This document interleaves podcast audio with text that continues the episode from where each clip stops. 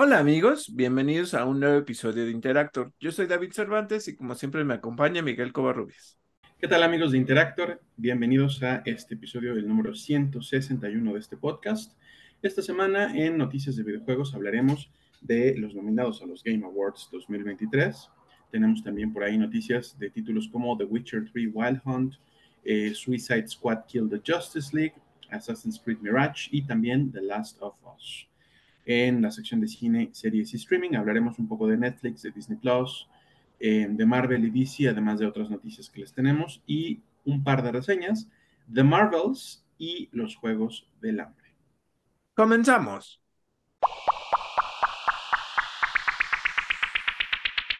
Rapidísimo, los nominados a los Game Awards 2023 se revelaron esta semana.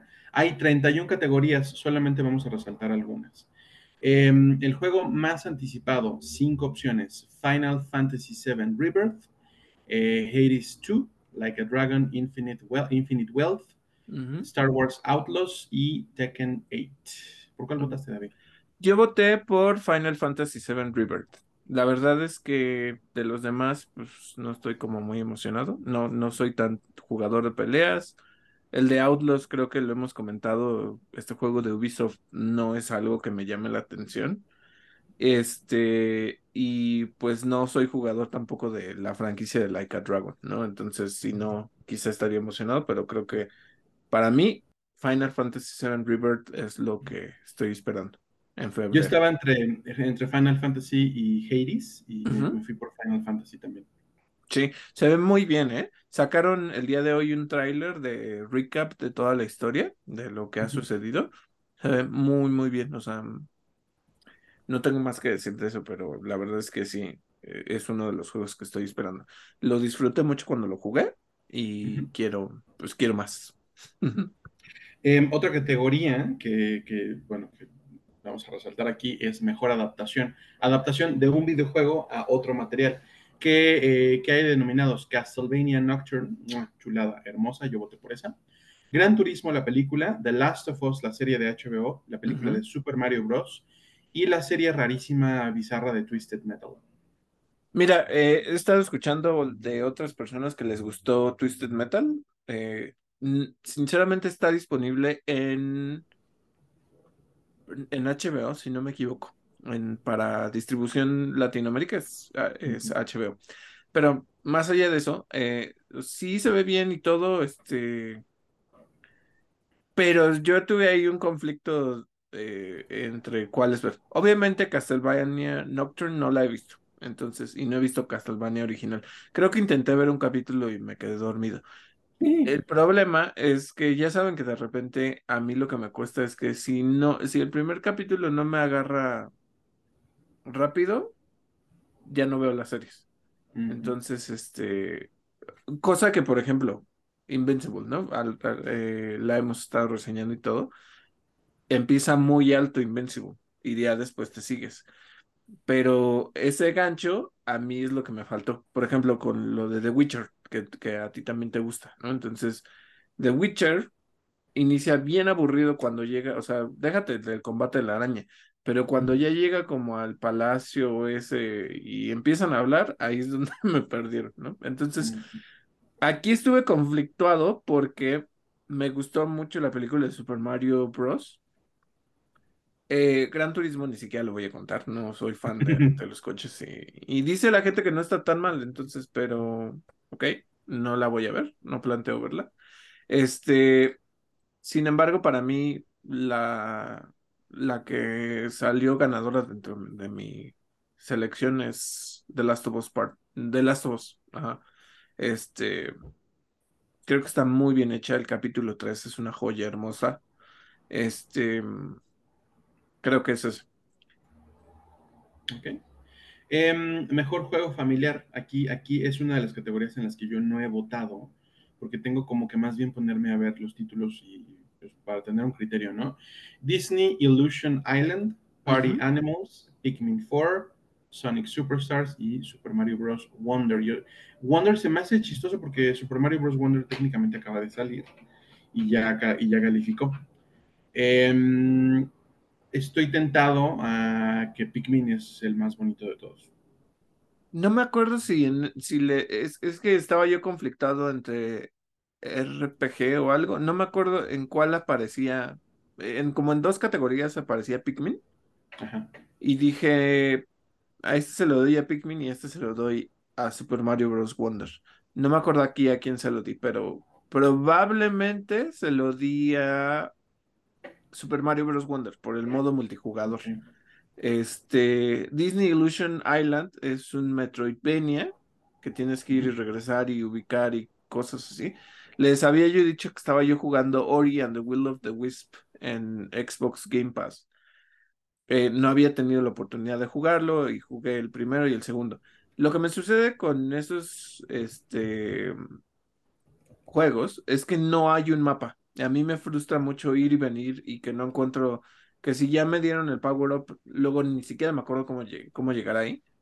Eh, y Disney Illusion Island se- es divertido para compartir con otras personas, pero también está ese reto de brincar la plataforma y hacer. Y entonces, yo creo que el más amigable en ese sentido es Super Mario Bros. Wonder. Pikmin 4 es muy lindo, es muy hermoso, es un juego que, como les conté en, episodios anteriores, si no han escuchado eso, regresen a la reseña de este juego.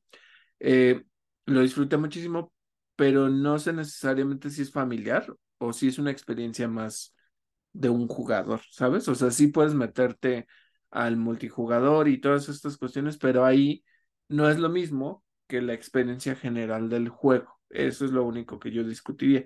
Entonces aquí yo le di a Super Mario Bros. Wonder. ¿Qué otras categorías hay, David? Bueno, pues mejor juego de peleas. Ahí sí, sinceramente, van a decir, ay, qué poca, qué poca madre, porque este, no te pones a reflexionar realmente cuáles son esas categorías en las que no puedes votar.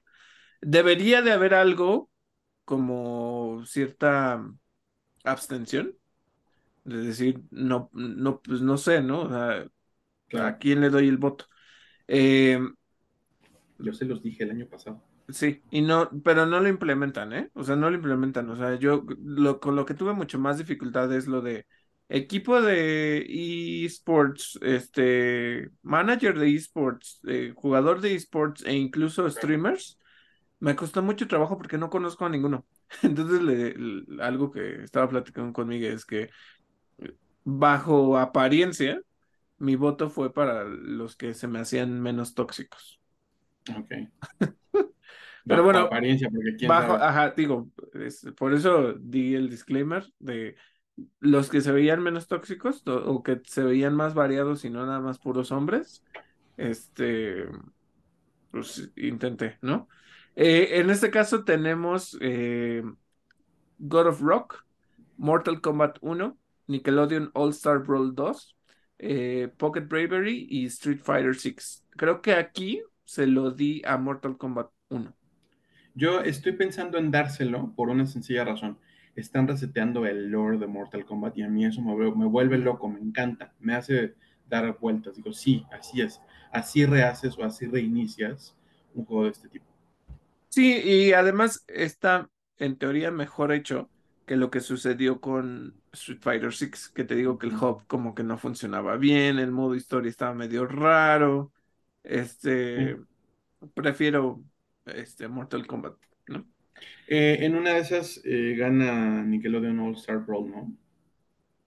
Podría ser, porque también la gente lo está disfrutando mucho. Eh, cuando salieron las reseñas de este juego, lo que se decía es que tiene un avance en cuanto a desarrollo. ¿Por qué lo digo?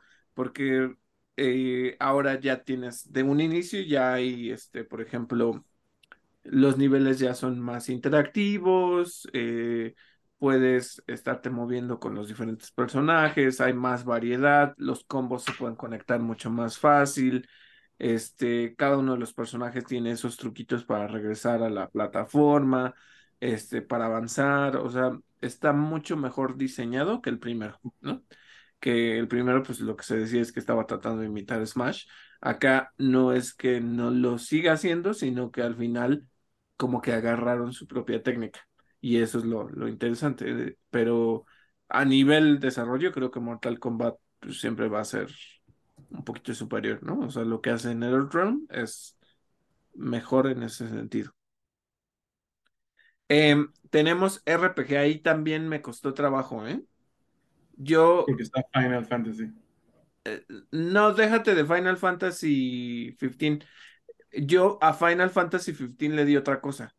No, eh, no se lo di como RPG, porque yo no siento que sea tan, este, tan RPG como antes. Este se vuelve un RPG de acción, pero lo que decíamos mucho es, eso fue lo que conflictó también a los jugadores, porque deja de ser como tal un RPG. Por ejemplo, ahorita decía yo que estoy muy emocionado por Final Fantasy VII eh, Rebirth. ¿Por qué? Porque al final te deja escoger la materia, escoger los distintos aditamentos. Si hay algo que me llamó mucho la atención es que, por ejemplo, dependiendo de la misión, necesitas a lo mejor que Tifa tenga unos guantes de pelea que son distintos, porque lo que te va a permitir es eh, más ataque y no necesariamente enfocarte en magia, ¿no? O lo que te va a permitir es que hagas ataques especiales. Y todo eso lo vas moviendo en el mismo juego. Y es muy libre, o sea, en ese sentido es muy activo. Pero acá es, para mí es un Devil May Cry, que sinceramente me encanta la franquicia de Devil May Cry, pero para mí nunca ha sido como satisfactorio el ver mi calificación y todas esas cosas y cómo, cómo, cómo, cómo, cómo yo ahí no se lo di como RPG, se lo di como mejor narrativa. Ahí es donde yo me, donde yo me fui. Eh, en RPG creo que se lo di a Baldur's Gate. Por lo que les dije que vi como gameplays y todas estas cuestiones. Eh, incluso sigo tentado de comprarlo quizá, ¿no? Pero yo creo que ahí tenía yo el conflicto porque me gusta la of P. Y Lies of P sigue un poquito más la tradición de estos RPGs. Sin embargo, este, pues dije no, o sea, el que se lo merece ahí es este Baldur's Gate. Aquí yo se lo di a Baldur's Gate 3, porque sí, o sea, es un juego de calabozos y dragones del que he estado muy pendiente, que me parece que tiene todo el mérito del mundo. Creo que el Arian hizo un trabajo ejemplar que, eh, que, le va a, cerrar el hocico a muchas otras desarrolladoras. Sí, yo creo que por ahí, por ahí va, ¿eh? Algo que se están quejando mucho, ¿eh? Ahorita vamos a pasar a esa temática, pero eh, Starfield. Starfield apareció. Eh, apareció como RPG, pero si no me equivoco, es la única categoría en la que apareció Starfield. Y la gente loca este, perdón, no, es por agraviar a, nadie, este, es que por qué, eh, porque no está como juego del año. Pues, pues sorry, personas, no, lo que decían, sí, o sea, es un juego muy divertido, es un juego que te puedes pasar mucho tiempo, pero tampoco mejora mucho la experiencia de juego, no es un avance tecnológico, ¿no? Porque es la forma incluso en la que está descrito el juego como las mejoras de todas estas cuestiones. Ahorita lo mencionamos, ¿por qué? Eh, pero como que fue como la problemática más grande del anuncio de este año. Entonces, pues yo no, no se lo iba a dar a Starfield, ¿no? creo que no, de ninguna manera. Tiene. Yo incluso, yo incluso pensaba, pues es que o es Baldur's Gate o es Lies of P. Y por tu reseña. Sí, Mira, Lies of P, sinceramente no se lo di por eso, porque para mí sí, es, sí tiene todos los elementos de RPG, pero es de acción, es más de acción. Entonces, em, Pinocho May Cry. Me encanta, o sea, me encanta, no, te diría yo que, que e, es mucho mejor que, que incluso hasta Final Fantasy 15 en 16 en combate. Me gusta mucho más que, que esto. Pero pues a mí, para mí, el que tiene el como tal título de, de RPG es Baldur's Gate. Claro. Eh, luego pasamos a mejor juego de acción-aventura. Eh, tenemos Alan Wake 2, Marvel Spider-Man 2, Resident Evil 4, Star Wars Jedi Survivor y The Legend of Zelda Tears of the Kingdom. Aquí mi voto estuvo complicado. De nuevo. de nuevo.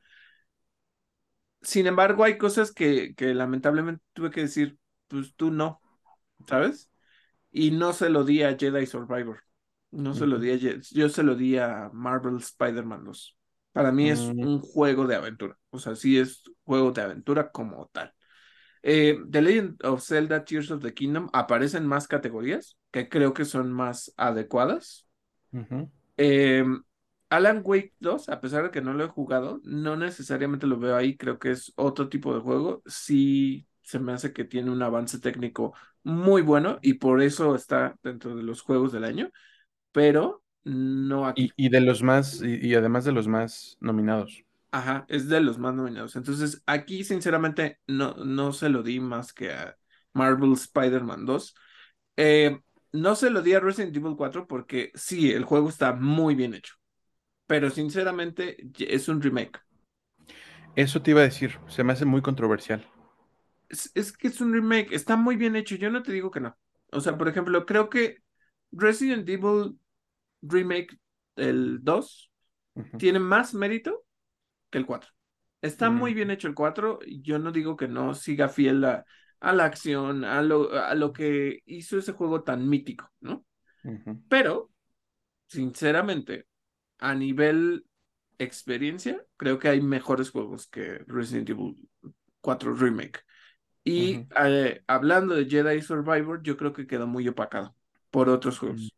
No es un mal juego, es un juego excelente, es un juego que continúa las historias de Star Wars, está bien, pero tampoco, o sea, tampoco es la gran cosa, ¿no? En, en ese sentido.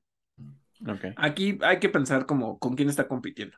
Entonces, te digo, yo se lo di a Spider-Man 2. No sé ahí tú, tú qué pensaste. Yo hubiera pensado en Spider-Man 2 como juego de narrativa y todo por, por la reseña que hiciste la semana pasada. Me contaste una historia que dije, wow, es que es la historia de, o sea, digo, no, no estoy diciendo que sea de cómics precisamente, es una adaptación, pero es una historia que yo leería en cómics y diría, wow, me encanta Spider-Man y a mí no me gusta Spider-Man, o sea, a mí se me hace como, "Neh". Entonces, por eso lo pensé así, dije, no, creo que, creo que si, si me encontrara Spider-Man en narrativa, pues a él, a ese se lo doy. Pero aquí no, aquí sí me fui, sí me fui por Star Wars. Ok, no importa. Síguenos diciendo qué otras categorías tenemos, Miguel. Mejor juego de acción, que es diferente de acción y aventura. Está Armored Core Six Fires of Rubicon, se lo di a ese, también Sí, yo también. Dead Island 2, Ghost Runner 2, Hi-Fi Rush y Remnant 2. Estaba también pensándolo mucho en Hi-Fi Rush porque he visto, he visto muchos gameplays y muchas reseñas. Es un juego divertidísimo, divertidísimo. Pero bueno, la, la categoría no es juego divertido, es juego de acción, ¿verdad? Sí, yo, la verdad, sí, o sea, lo que le- incluso Armored Core todavía tiene cuestiones de RPG, poquitas, ligeras, pero sí es un juego de acción. Es un juego que, que necesita que estés prestando atención todo el tiempo, que sepas cómo manejar tus armas, o sea, para mí era esa. Dead Island 2, eh, pues uno se tardó mucho en su lanzamiento, sí es un juego entretenido, este, que te puedes pasar mucho tiempo, pero sinceramente creo que para mí el merecedor sí es Armored Core. Y como dices, Hi-Fi Rush lo estuve pensando, pero creo que es otro tipo de dinámica. Justo el que metieran como Ujú. esto del ritmo, le da un, un giro muy interesante, pero Sí. no necesariamente es como tan de acción, sino como de estos juegos de ritmo, que, que es distinto, ¿no? Es como si te dijera yo Patapon, ¿no? Amo Ujú. Patapon porque es lo que quiere es que sigas el ritmo, que hagas las cosas, este, musicalmente. Y siento que eso es lo que sucede con Hi-Fi Rush. Este, entonces aquí creo que sí, estaba como muy, muy específico. ¿Qué más tenemos, Miguel? Eh, la, la categoría de mejor ongoing, los juegos que están con servicio en, en línea. ¿será eso? Como juegos con servicio continuo. Sí, yo creo que sí. Eh, los nominados fueron Apex Legends, Cyberpunk 2077, Final Fantasy, le puse 14, es 15 16, ¿verdad? 16, sí. Eh, Fortnite y Genshin Impact. No voté. Estoy tentado a votar. Fíjense lo que voy a decir. Eh, años después, estoy tentado a votar por Cyberpunk 2077 porque CD Projekt Red le ha dado un giro de tuercas a la mala, malísima experiencia que, a la malísima primera impresión que causó y sobre todo con el DLC, ¿no? Pero, pero le han dado verdaderamente un giro que mis respetos para, para la desarrolladora, ¿eh? Por eso es que creo que sí me voy con Cyberpunk. Eh, ustedes saben que yo juego Fortnite, pero digo, no, no lo compararía. Además de que ya también les mencioné que el mapa actual, que es el remake del mapa original, pues empieza o empezó hasta donde me quedé a tener cosas interesantes, divertidas, pero, pero no, no, no suficientemente wow como para que yo diga sí, Fortnite. Em, ¿Sabes qué? Aquí eh, me quedé pensando mucho en Cyberpunk 2077 porque dije, sí, lo están cambiando. Sin embargo, no se lo di porque sí pienso que los demás sí son servicios en línea, que es como veo esta categoría. Entonces, no me acuerdo si me fui por, yo creo que me fui por Fortnite, creo que por ahí. Este, digo, yo no juego desde hace mucho tiempo, pero creo que pues, es un juego que ha cambiado las dinámicas una y otra vez y que la gente sigue enganchada con este título, ¿no? Entonces. Pues sí, los millones de jugadores de hace poquito, ¿no? Ajá.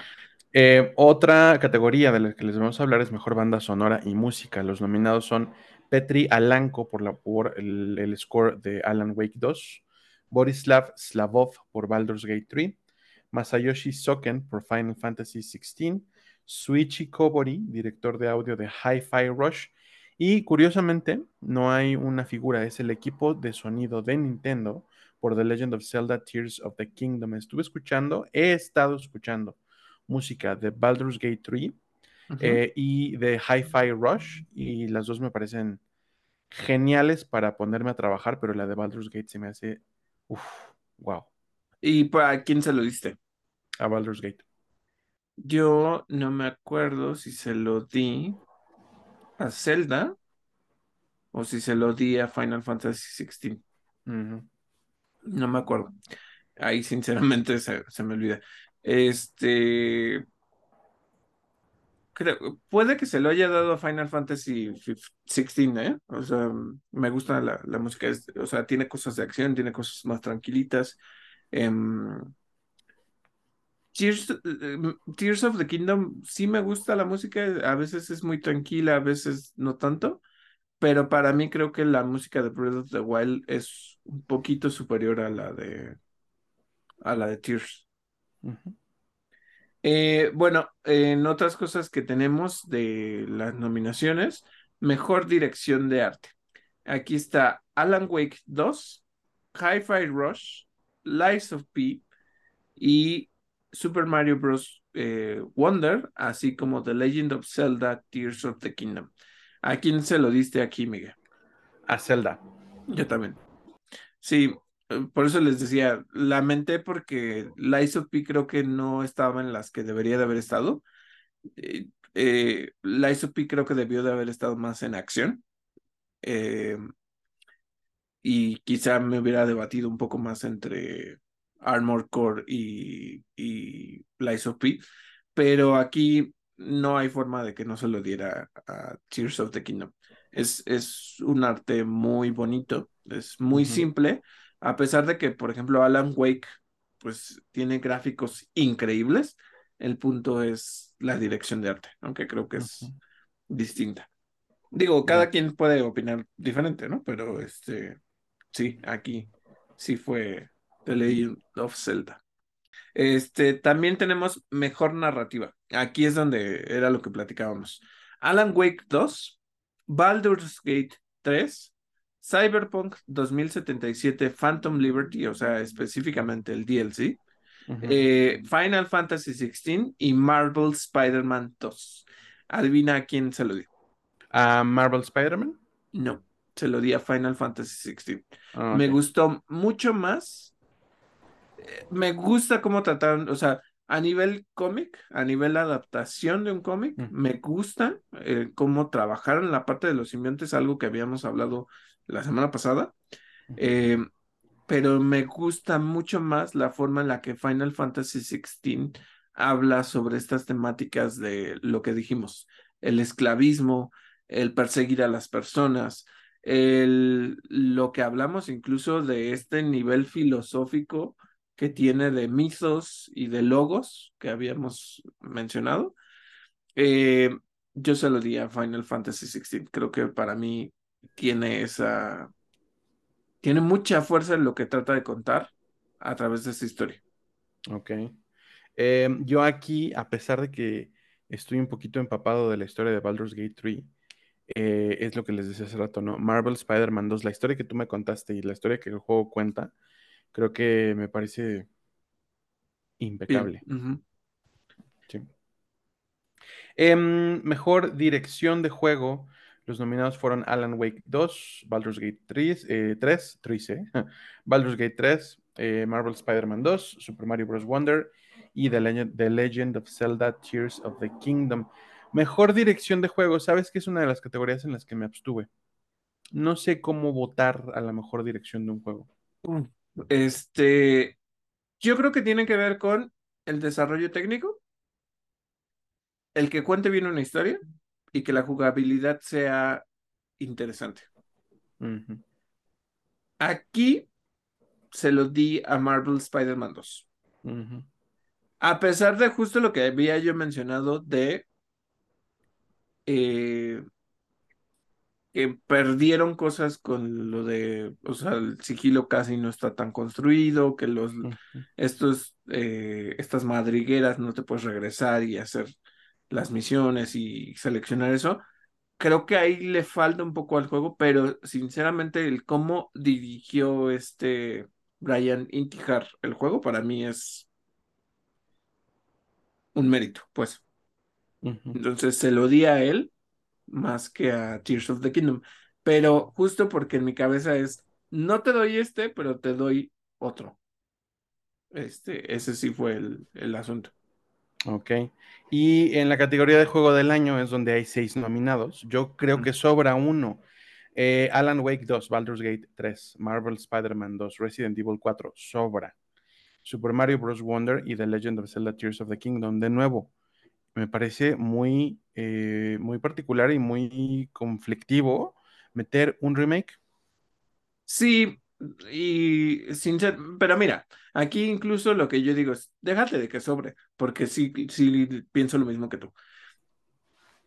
Ya sabíamos quién iba a ser el, el, o sea, o yo pienso que ya está muy marcado quién va a ser el ganador del juego del año. Y para mí es, ¿sí? Ah, bueno, entonces no, no, no, no pensamos igual. Este, ¿Zelda? Tears of the Kingdom. Para mí, este yo no le di en tanto a otras categorías, yo se lo di a este porque para mí toda la experiencia de lo que les dije de descubrir un mundo que tienes tres niveles de, de Hyrule, o sea, la parte del cielo, los, bueno, los templos del cielo, tienes la parte de la tierra y luego el, el, el subsuelo. El subsuelo. Eh, la experiencia de hacer básicamente que cualquiera pueda pasar los niveles de tantas maneras posibles, que cada uno lo pueda hacer. Incluso les iba a decir, salió una, un comercial, este, ya saben que yo a veces tengo que estar revisando esas cosas. Salió un comercial de Tears of the Kingdom donde es, habla de compartir con tu pareja.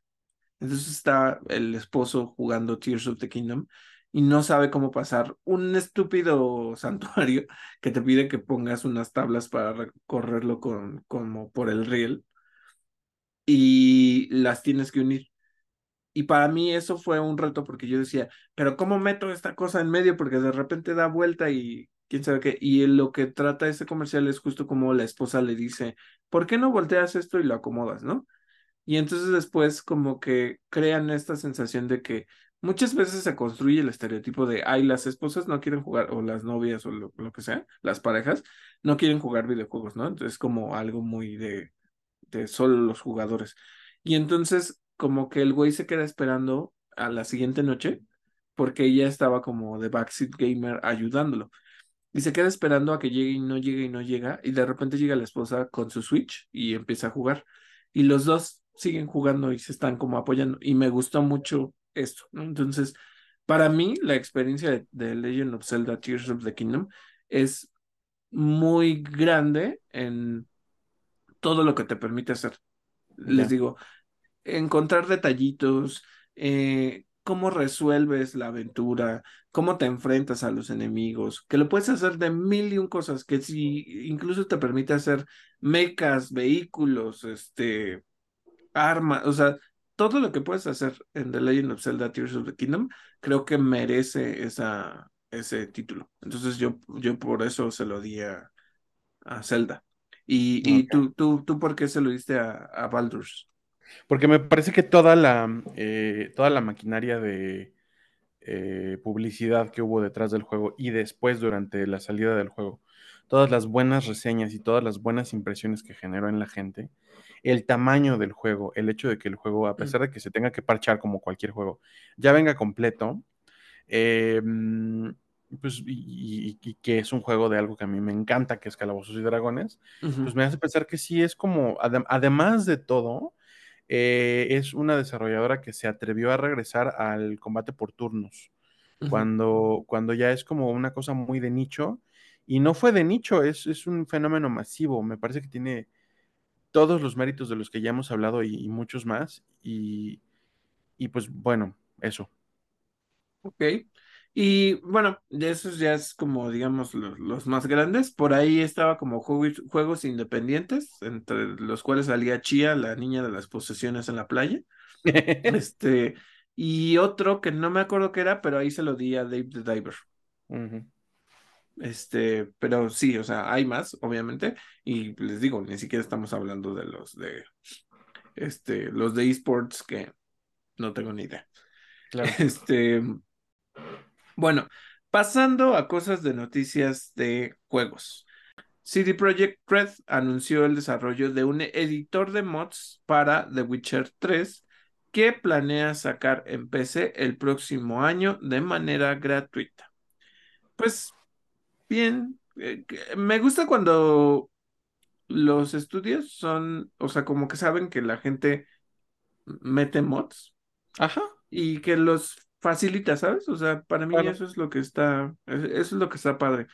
Sabemos que, vas a, sabemos que vas a sustituir a Roach, el caballo de Geralt, por un pequeño pony. Ahí te va nuestro, nuestro aparato, nuestra herramienta de mods. Ajá.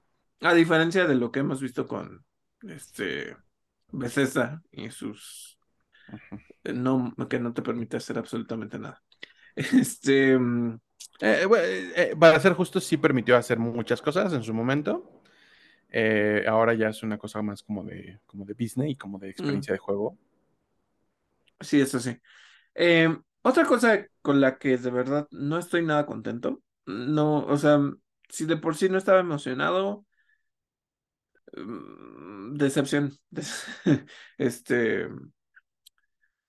Rocksteady reveló esta semana y dijo: Vamos a tener un eh, ¿cómo se llamaba? Suicide Squad Insider o algo. Eh, ah, sí. Así se llamaba su presentación, en la que mostraron alrededor de 20 minutos de gameplay y algo de historia de Suicide Squad, Kill the Justice League. Eh, no me gusta. O sea, en resumen, no me gusta. Se ponen a hablar de eh, los juegos de Batman eh, que hicimos eran, ¿cómo, dices gritty? Como... ¿Gritty? Ajá. Como gruñones, como... Como oscuros, o sea, como muy así... Ásperos. Ajá, algo así. Eh, dices, son, eran así y muy centrados en la historia de Batman, pero porque así es el personaje. Este no queremos que sea muy juguetón, muy divertido, muy este, que puedas hacer muchas cosas. Eh, Metrópolis es un mapa mucho más grande de lo que fue Arkham City. Y, y yo así de, mm, este, ok. Sigues teniendo a los personajes. Eh, Harley Quinn, este, pues no tiene poderes, pero utiliza como el grapple para andarse columpiando por la, por la ciudad. Este, Captain Boomerang tiene acceso a los poderes de Flash, eh, por eso se puede como teletransportar.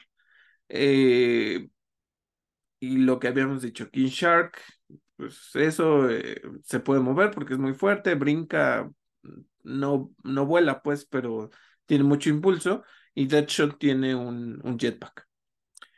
Em, las dinámicas siguen siendo las mismas. Vencer enemigos con un punto morado. Este. Vencer enemigos una y otra vez en la ciudad. Con un punto morado. Digo, o sea, con. Sí, pues sí, o sea, con una habilidad morada, que es lo que tienes que destruir para que los venzas. Eh, dijeron, no, es que lo pueden disfrutar mucho, está centrado en la historia, puede ser de un jugador o de multijugador, y yo así de, no, no me convences, uno, porque lo habíamos, igual y no lo mencionamos en episodios anteriores, pero salió en la noticia y era algo que se estaba discutiendo en diferentes medios, que Warner Brothers lo que quiere enfocarse es no en experiencias de un solo jugador ni narrativas. Lo que quieren enfocarse es en experiencias multijugador eh, de servicio en línea. Entonces, ¿qué quieres? ¿Venderme un Call of Duty Warzone? No, no, no me voy a subir porque tengas el IP de, de, de, de DC, ¿no? Sinceramente. Este, no voy a comprar skins, no soy el, o sea, yo no soy el tipo de target, ¿no? Para empezar. Pero sinceramente todo lo que construyeron con Batman, yo aquí no lo veo. No se ve satisfactorio, se ve que es repetición tras repetición tras repetición. Eh, decían, sí, fuimos los creadores de Batman, pero no es lo mismo. O sea, Batman, que si resolvías las cosas del acertijo, que tenías que encontrar cómo mover ciertos elementos, o sea, había más que solo irte a golpear ahí monstruos a lo güey, ¿sabes? Así es. Entonces, Como que ya es hora de que dejen de subirse en los juegos de Batman que hicieron. Porque este juego no se siente para nada como una continuación, ni como un sucesor, ni siquiera sucesor espiritual. Eh, Yo creo que el sucesor espiritual de Batman es Spider-Man. sí, sí, sí, sí. O, o estaba muy inspirado en eso, ¿no? O sea, como que cuando Batman desarrolló esta fórmula, los Batman Arkham, eh, Spider-Man tomó mucho de eso, ¿no? Está muy inspirado en, en ese estilo de juego, pues. Y sin embargo, lo que les digo, Spider-Man tiene otras cosas, ¿no? O sea, sí tienes los, los, los retos y la transversalidad que tiene el juego es completamente distinto de lo que hacías con Batman, que también. Batman se sentía satisfactorio, ya sea que fueras planeando por la ciudad o que utilizaras el Batimóvil ya en Arkham Knight, ¿no? Em, no, acá no, o sea, lo quieren hacer muy novedoso, pero pues al final todos tienen poderes ridículos, o sea, no sé, no, no, no me termina de gustar. Están diciendo este juego igual sale en febrero, si no me equivoco, o algo así. Eh, y es como, ah, pues chido, no, no lo voy a jugar, sinceramente. Ni modo. Sí, o Tomaron sea, sus decisiones. sí. Y sinceramente, mira, no, o sea, en octubre sí compré varios juegos, ¿no? Pero la neta, este, si en febrero sale Final Fantasy Seven Rebirth, mi dinero va para Rebirth y no para Claro. Suicide Squad. Ni modo. Y otra noticia que tenemos es que eh, la cuenta de, Twitter de Assassin's Creed, Assassin's Creed Mirage reveló que viene una nueva actualización para el juego que incluirá New Game Plus y un modo opcional de muerte permanente. Estas cosas de permanente a mí no me fascinan, pero bueno, la actualización está programada para diciembre. Voy a mencionar una cosa. Eh, supuestamente lo que están diciendo es que el combate de Assassin's Creed Mirage no es lo que tiene que ser, porque lo que querían era enfocarse en que el jugador se regresara a la parte del sigilo del juego anterior, de los juegos anteriores, pues. Yo les contesto de esta manera. Sí, cuando jugabas con Ezio o con Altair, eh, O sí con estaba, Connor o incluso. con Connor, ajá, sí estaba enfocado en el sigilo, pero obviamente el combate era bueno. Tenía que tener un combate bueno, o sea, se tenía que complementar. Sí podías hacer muchas cosas en sigilo, pero cuando no, el combate tendría que ser lo que era, ¿no? Claro. Para mí esto no es, o sea, el combate de aquí es basura, basura total. Eh, y el hecho de que le metan un permadeath, pues no sé, ¿sabes? O sea, para mí permadeath, aviéntaselo a The Last of Us.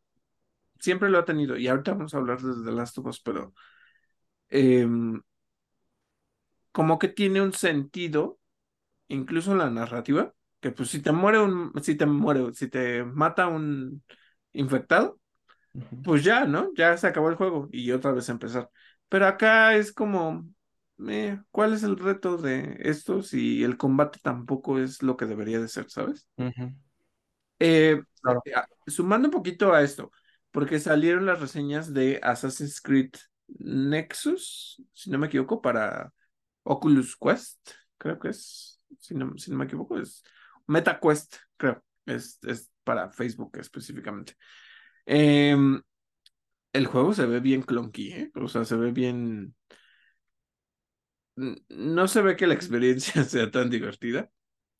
Yo siento que, que Ubisoft como que dijo, vamos a apostarlo todo en sacar 30 mil Assassin's Creed, a pesar de que ya habían dicho que le iban a frenar un poco a, al lanzamiento anual de cada uno de estos juegos.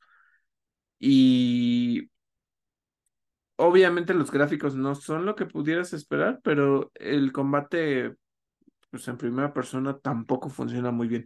Entonces he visto calificaciones de 6, 7 a lo mucho, pero sí están diciendo no, no, o sea, puedes jugar como Connor, como Ezio y como Cassandra, si no me equivoco. No sé, no sé, o sea,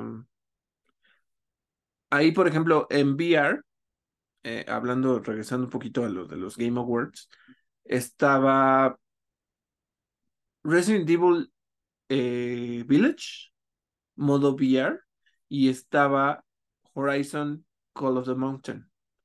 Entonces, por ejemplo, ahí yo se lo di a Horizon Call of the Mountain. Es un juego que específicamente estuvo desarrollado para VR. No es que Capcom no tenga el mérito de haber sacado el modo VR para Resident Evil Village. Sin embargo, el otro tiene más construcción específicamente para eso. ¿No? Entonces, creo que hay otros títulos que funcionan mejor en VR y no, no creo que Assassin's Creed vaya por ahí. Y hablando de lo que mencionábamos un poquito como de esta, ¿cómo lo digo? Eh, problemática. Este, no. Bueno, tampoco es este. mm, no, es, Eh, no. no es una polémica, pues. No es una polémica, pero ahorita está como muy de moda. Eh, los remakes. Bueno, Ah, sí, pues eh, la tendencia. la tendencia. ajá. Eh, ya se había filtrado hoy en la mañana y ahorita ya lo confirmaron. Hoy estamos grabando en viernes 17 de noviembre. Em, justo acaban de, de sacar las cosas Naughty Dog y viene eh, The Last of Us Part 2 Remaster para PlayStation 5 con fecha de salida el 19 de enero de 2024. Me encanta The Last of Us, me encanta The Last of Us Part 2. Eh, PlayStation no voy a, yo no voy a gastar dinero en un juego que ya jugué. O sea, me encanta y lo tengo en mi Play 4, pero no voy a gastar en esto. No sé, no sé esta necesidad de tan rápido volver a jugar algo así, ¿sabes? O sea, lo voy a decir así, porque de nuevo, para mí, sí compré Resident Evil 4. Sí, este, sí compro los remakes porque tienen un girito a cosas que quizá ya no tenías acceso, ¿no? Ya no tenías acceso a, a o no de la misma manera, a Resident Evil 2, Resident Evil- Evil 3.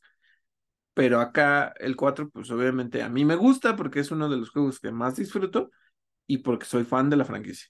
Pero lo que decíamos, pues mérito a quien lo merece. El juego está bien hecho, eh, el DLC funciona muy bien, pero no sé necesariamente, o sea, por ejemplo, este es un remaster, el juego funciona muy bien ya, o sea, ni siquiera es un remake, no sé, ¿sabes? O sea, el mismo nombre dice remaster. Lo único que te voy a dar es mejores gráficas y un rendimiento mucho mejor para tu Play 5. Quizá lo de, de la parte de los controles hápticos, que los tiene el, el remaster de The Last of Us Part 1, ¿no? Entonces, no sé, fuera de eso, no estoy como muy emocionado de, de, otro, de otra cosa. Eh, ahorita que les iba a decir, no hay reseña de otro juego. Sinceramente sé que salió Super Mario RPG, pero todavía no estoy convencido de si lo voy a jugar o no, ¿no? Entonces, cualquier cosa les aviso, pero ahorita no. Y vamos a pasar justo por eso a nuestra sección de cine, series y streaming. Dinos, Miguel, ¿qué tenemos? Varias noticias. Primero, que salió el primer tráiler de Garfield con la voz de Chris Pratt. La veremos en español. Em, ¿Te, gustó? Perdón, perdón. ¿Te, gustó el tráiler? Sí, mm, sí. Están recurriendo a Garfield era un cachorrito de gatito que fue abandonado, una historia que ya se conoce. Eh, y ay, la, la, hermosa historia con John y Garfield y se ve bonito. A mí no me gustó que metieran al papá de Garfield. Que sí, bueno, sí. O sea, y como que ahora Odi, no, oh, perdónenme, Odi siempre fue este perrito tonto que pues Garfield maltrataba de muchas maneras posibles. Pero ahora Odi es como medio así como petulantillo. Ajá. Sí, o sea, como que es así como, eh. Entonces, Yo sí, este... sí extraño a Odi que nada más se dedicaba a lengüetear, ¿no? Ajá, o sea, pues es que Odi, pues tenía, o sea, Garfield siempre ha representado las personalidades de los animales, ¿no? Entonces, Garfield es un gato, es alguien que, pues, no, no busca como tanto el afecto, que es como muy indiferente a muchas cosas, que es muy, pues, egoísta de ciertas maneras, y Odi, pues, siempre era como este perrito que pues bobito y iba y, lo seguía sin importar qué pasara, ¿no? que, que representa esa fidelidad que tienen los perros, o a mi consideración, ¿no? Eh, pero que le den esa actitud como de, ay, soy un perro medio mamoncillo, este... Está ah, raro. Sí, no me gustó. Como dices, sí siento que se anclaron en, ay, vamos a ver al cachorrito Garfield. Eh, y al final es este cachorrito medio abusivo que está trague y trague como loco. Y, No sé. Em, Chris Pratt, X. Pues ya, o sea, yo no digo que no lo hiciera bien en Mario, solo que es. Eh, no, no sé si Garfield es una una película que quiera ver, ¿sabes? Simplemente como que no. Está por ahí. Pero... Sí.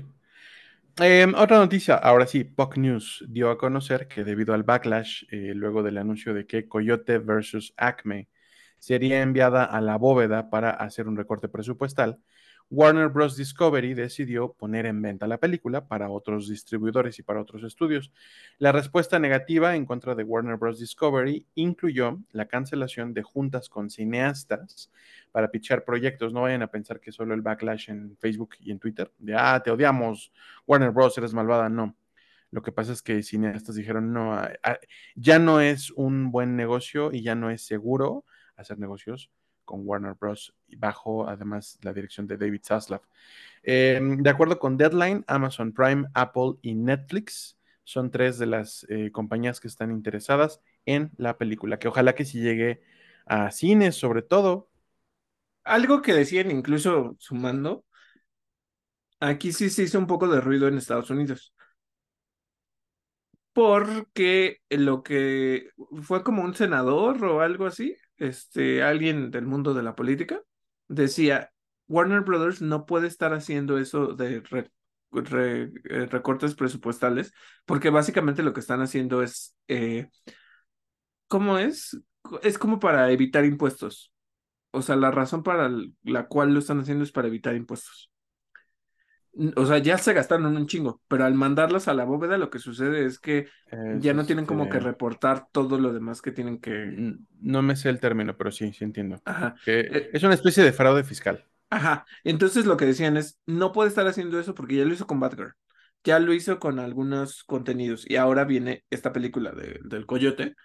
Más allá de si es buena o es mala, simplemente no puede estarlo haciendo.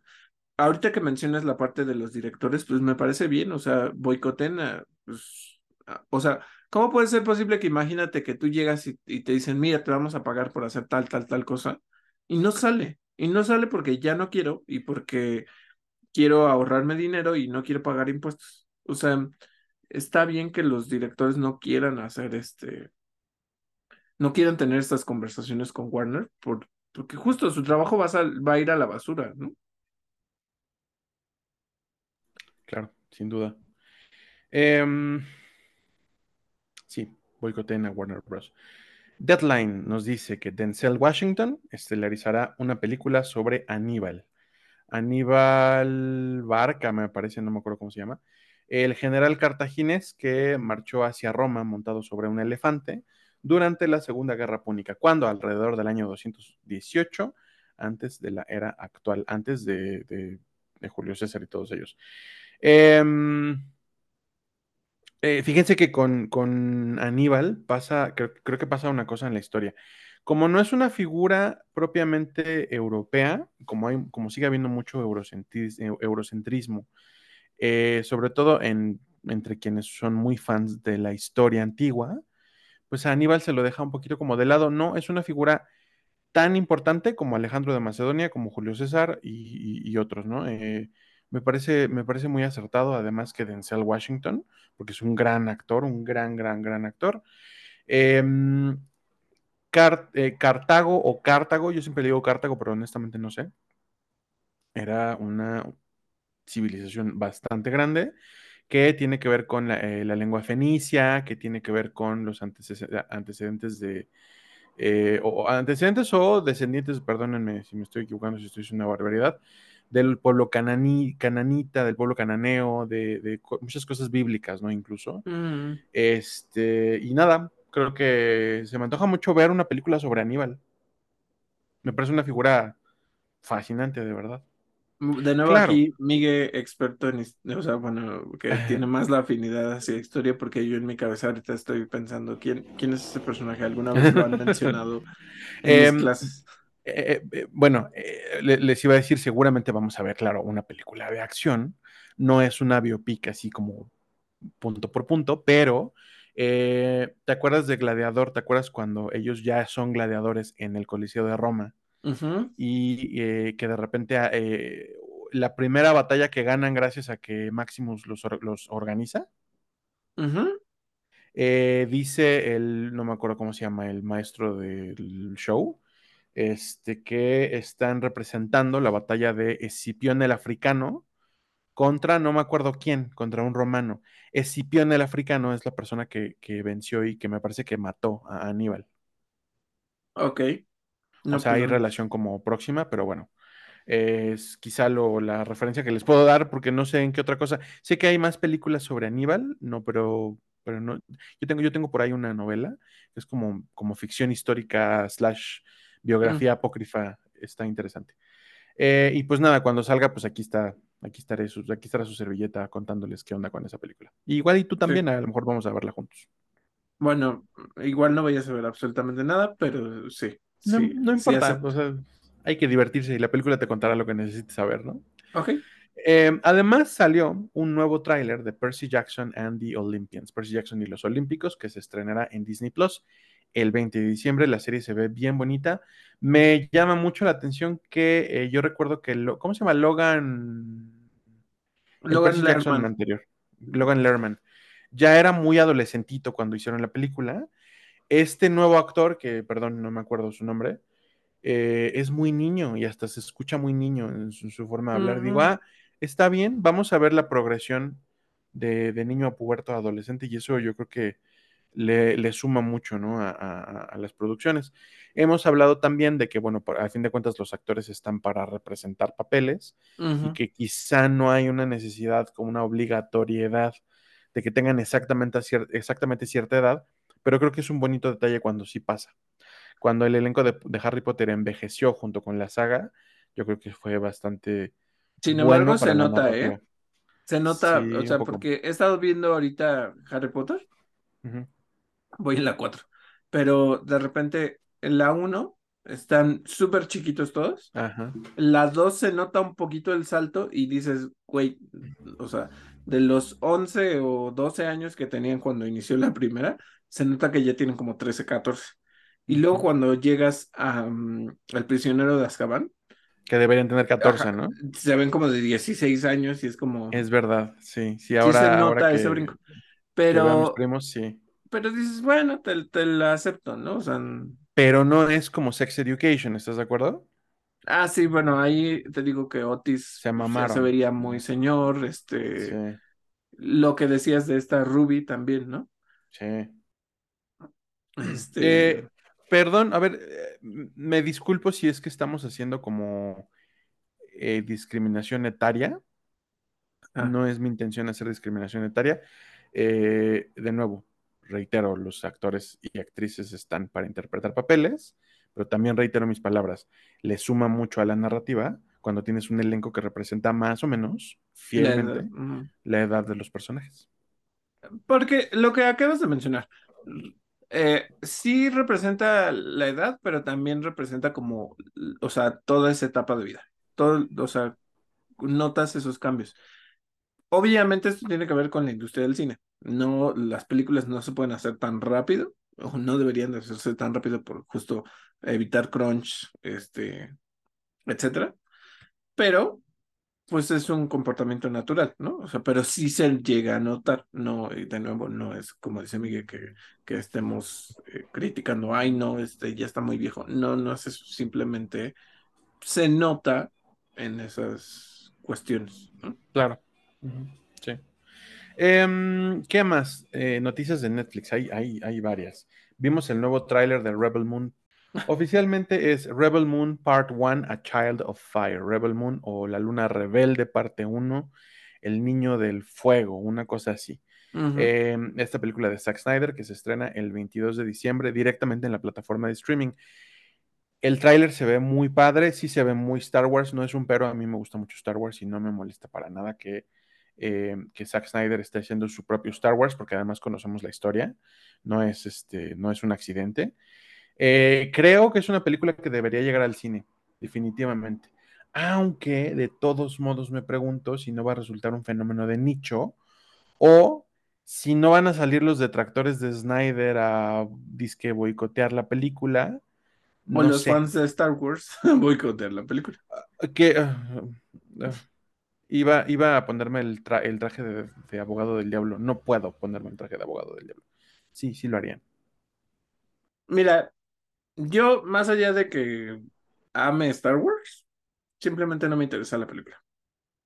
O sea, vi el tráiler y fue como, eh, Sí, yo sé.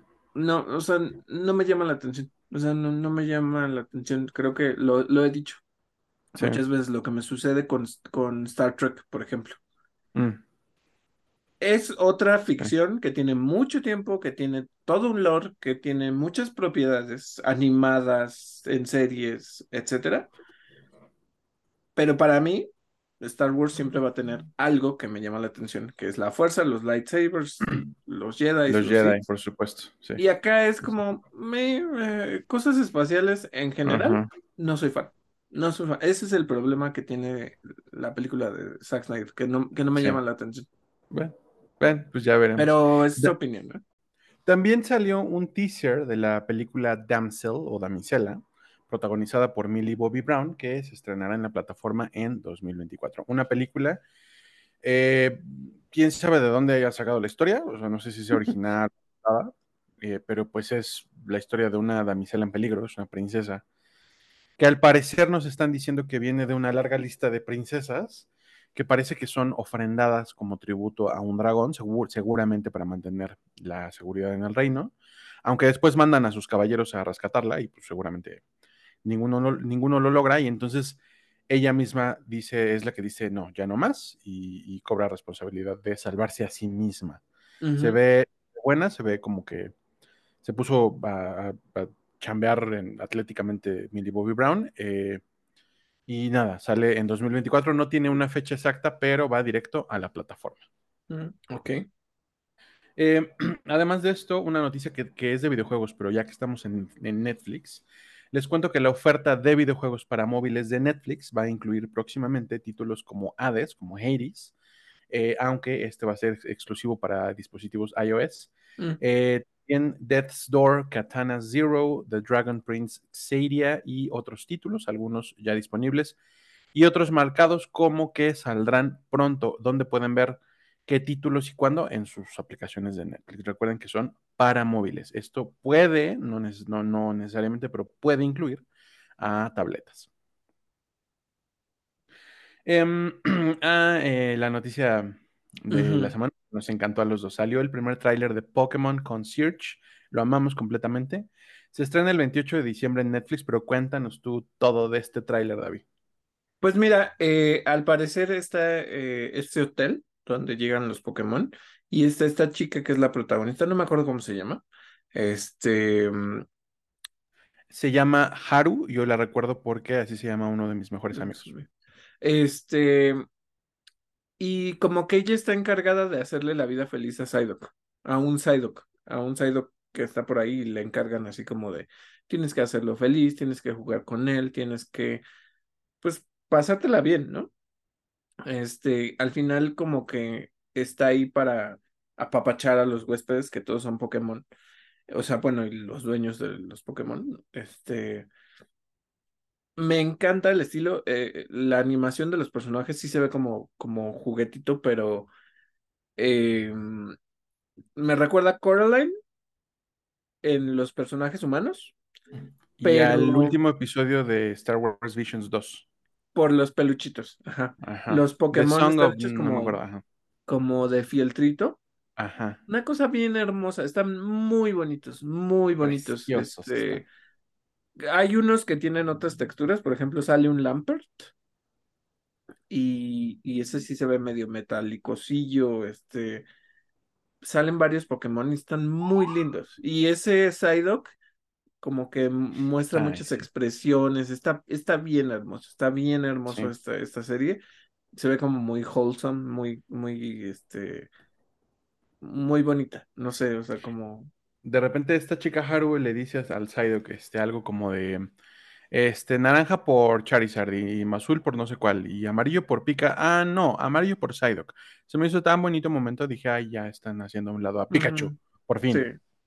está, está muy bonita, ¿eh? O sea, la verdad, eh, me parece de ese tipo de cosas que está linda, que Sí, te la puedes pasar bien, que los valores de la producción se ven muy bien, o sea, de los stop motion están muy, Sí, bon- muy, muy bien hecha. Eh, ya, quiero que sea diciembre. así Ya es. Yo, yo, yo, yo ya sé que me voy a poner a llorar con lo de volar sobre un Dragonite. Está, está muy bonito. Muy. Este, ¿qué más tenemos, Miguel? Porque hay Em, algo que regresa como franquicia. eh, sí, Pollitos en Fuga 2. Ugh. Eh, sacaron nuevo tráiler, se estrena en la plataforma el 15 de diciembre. Podemos solo mencionarla y pasar de ella, porque a mí tampoco, eh, a mí me da exactamente igual. La primera no me gusta. Nunca he visto, eh, eh, todos estos son de un mismo escritor, ¿no? Si no me equivoco, estos cuentos, o de un mismo creador, pues. Em, Wallace y Gromit y Pollitos en Fuga es del, Ah, del mismo. Nunca me ha gustado el estilo de animación A de, mí de estos, o sea, nunca vi Pollitos en Fuga. Como que al principio se manejaba como que era una película medio adulta, Ajá. y me acuerdo que uno, no me dejaron verla, y dos, nunca me llamó. Nunca me Ujú, llamó, o sea, se me hacía como muy oscura, muy cruel, ese tipo de cosas. Este, por cierto que Netflix tiene una que, que era una adaptación de una película anterior, el 15 ve que es de las liebres. Este, y es una película sobre pues la naturaleza, pero pues matan a las liebres. Entonces está muy cruda. Pollitos en fuga no es que sea así de cruda, pero se me hace como que, pues el humor es medio pesadón, o sea, no me gusta, no me gusta Pollitos en fuga. Pero bueno, A mí si a ustedes les gusta, ya va a llegar pronto. Sí. Pero pasemos a otras cosas. ¿Qué hay de DC y de Marvel, David? Uf, hay un buen de cosas. Este, algo que no habíamos mencionado la semana pasada es que, pues Marvel dijo, bueno, vamos a seguir esta línea donde nos podamos permitir, permitir hacer cosas más oscuras, más violentas, más este, ahí sí, gritty, como, como decían lo de, lo de Batman, ¿no? Este, lo que hablan es que va a haber un nuevo sello dentro del mismo Marvel que se va a llamar Marvel Spotlight. Dentro de este se va a lanzar Echo. Ya habíamos dicho que es la primera serie que está, que tiene una clasificación R y todas estas cuestiones de va a haber violencia bien. Em, Ay, y perdón. eh, no, no te preocupes. Este, y lo que vemos es que, em, pues justamente, esto va a aparecer con, en dependiendo de los diferentes territorios, puede ser en Hulu o puede ser en Star o puede ser eh, en Disney con los lineamientos de seguridad, ¿no? Eh, esto, les digo, este anuncio fue publicado por Brad Winderbaum, que es el presidente de producción, vicepresidente de producción y desarrollo de Marvel Studios, y esto lo hizo a través del sitio oficial de Marvel.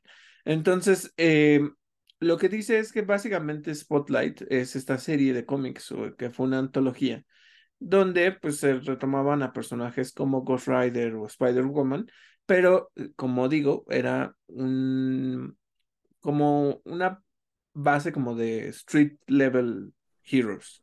Ajá. Entonces, en teoría lo que quieren hacer es utilizar esta parte de Spotlight para seguir contando esos, esas historias que no son tan grandes como los Vengadores, pero que requieren otro tratamiento, ¿no? Entonces, bien, Marvel, por eso, ojalá mandes eh, Daredevil Born Again para allá. No quiero que lo hagas ridículo. Sí, sí. Mira, eh, quizá no cumpliría con la, con la condición, porque pues quizá la gente sí viene mucho de, de ver la de Netflix. Eh, pero pues también creo que hacer series que se cuentan a sí mismas y sin necesidad de un enorme contexto, pues también es válido y, y valioso, ¿no? Sí. Eh, sí, yo creo que sí, pero sí aplica, ¿no? Porque al final sí son street level. Sí. Bueno, Daredevil es street level.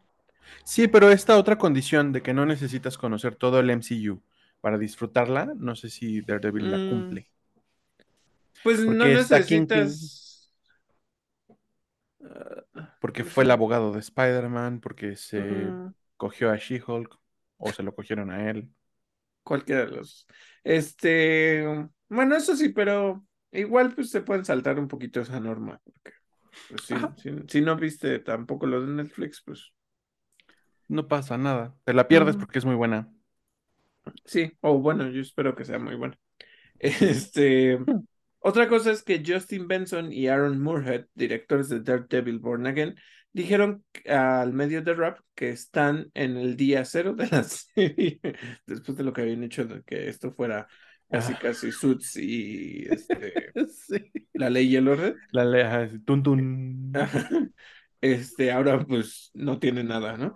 Pero dicen que están consumiendo mucho contenido de, de Daredevil y no solo lo de Netflix. Lo que significa que están leyendo cómics importantes, ¿no? Este, veamos qué es lo que, lo que cuentan. Eh, yo espero esta serie, pero a ver qué tal, ¿no? Otra cosa, y, y esto es algo que me alegra, perdón, pero pues Taika Waititi ya lo entrevistaron en, en la alfombra roja de no sé qué cosa, y este, y dice que no volverá para hacer Thor 5, y Ah. esto se lo dijo a Business Insider. Em, Alabado sea Mephisto. Qué, ajá, qué bueno, qué bueno, Taika Waititi. No, no, sinceramente no me interesa. Gracias. Este,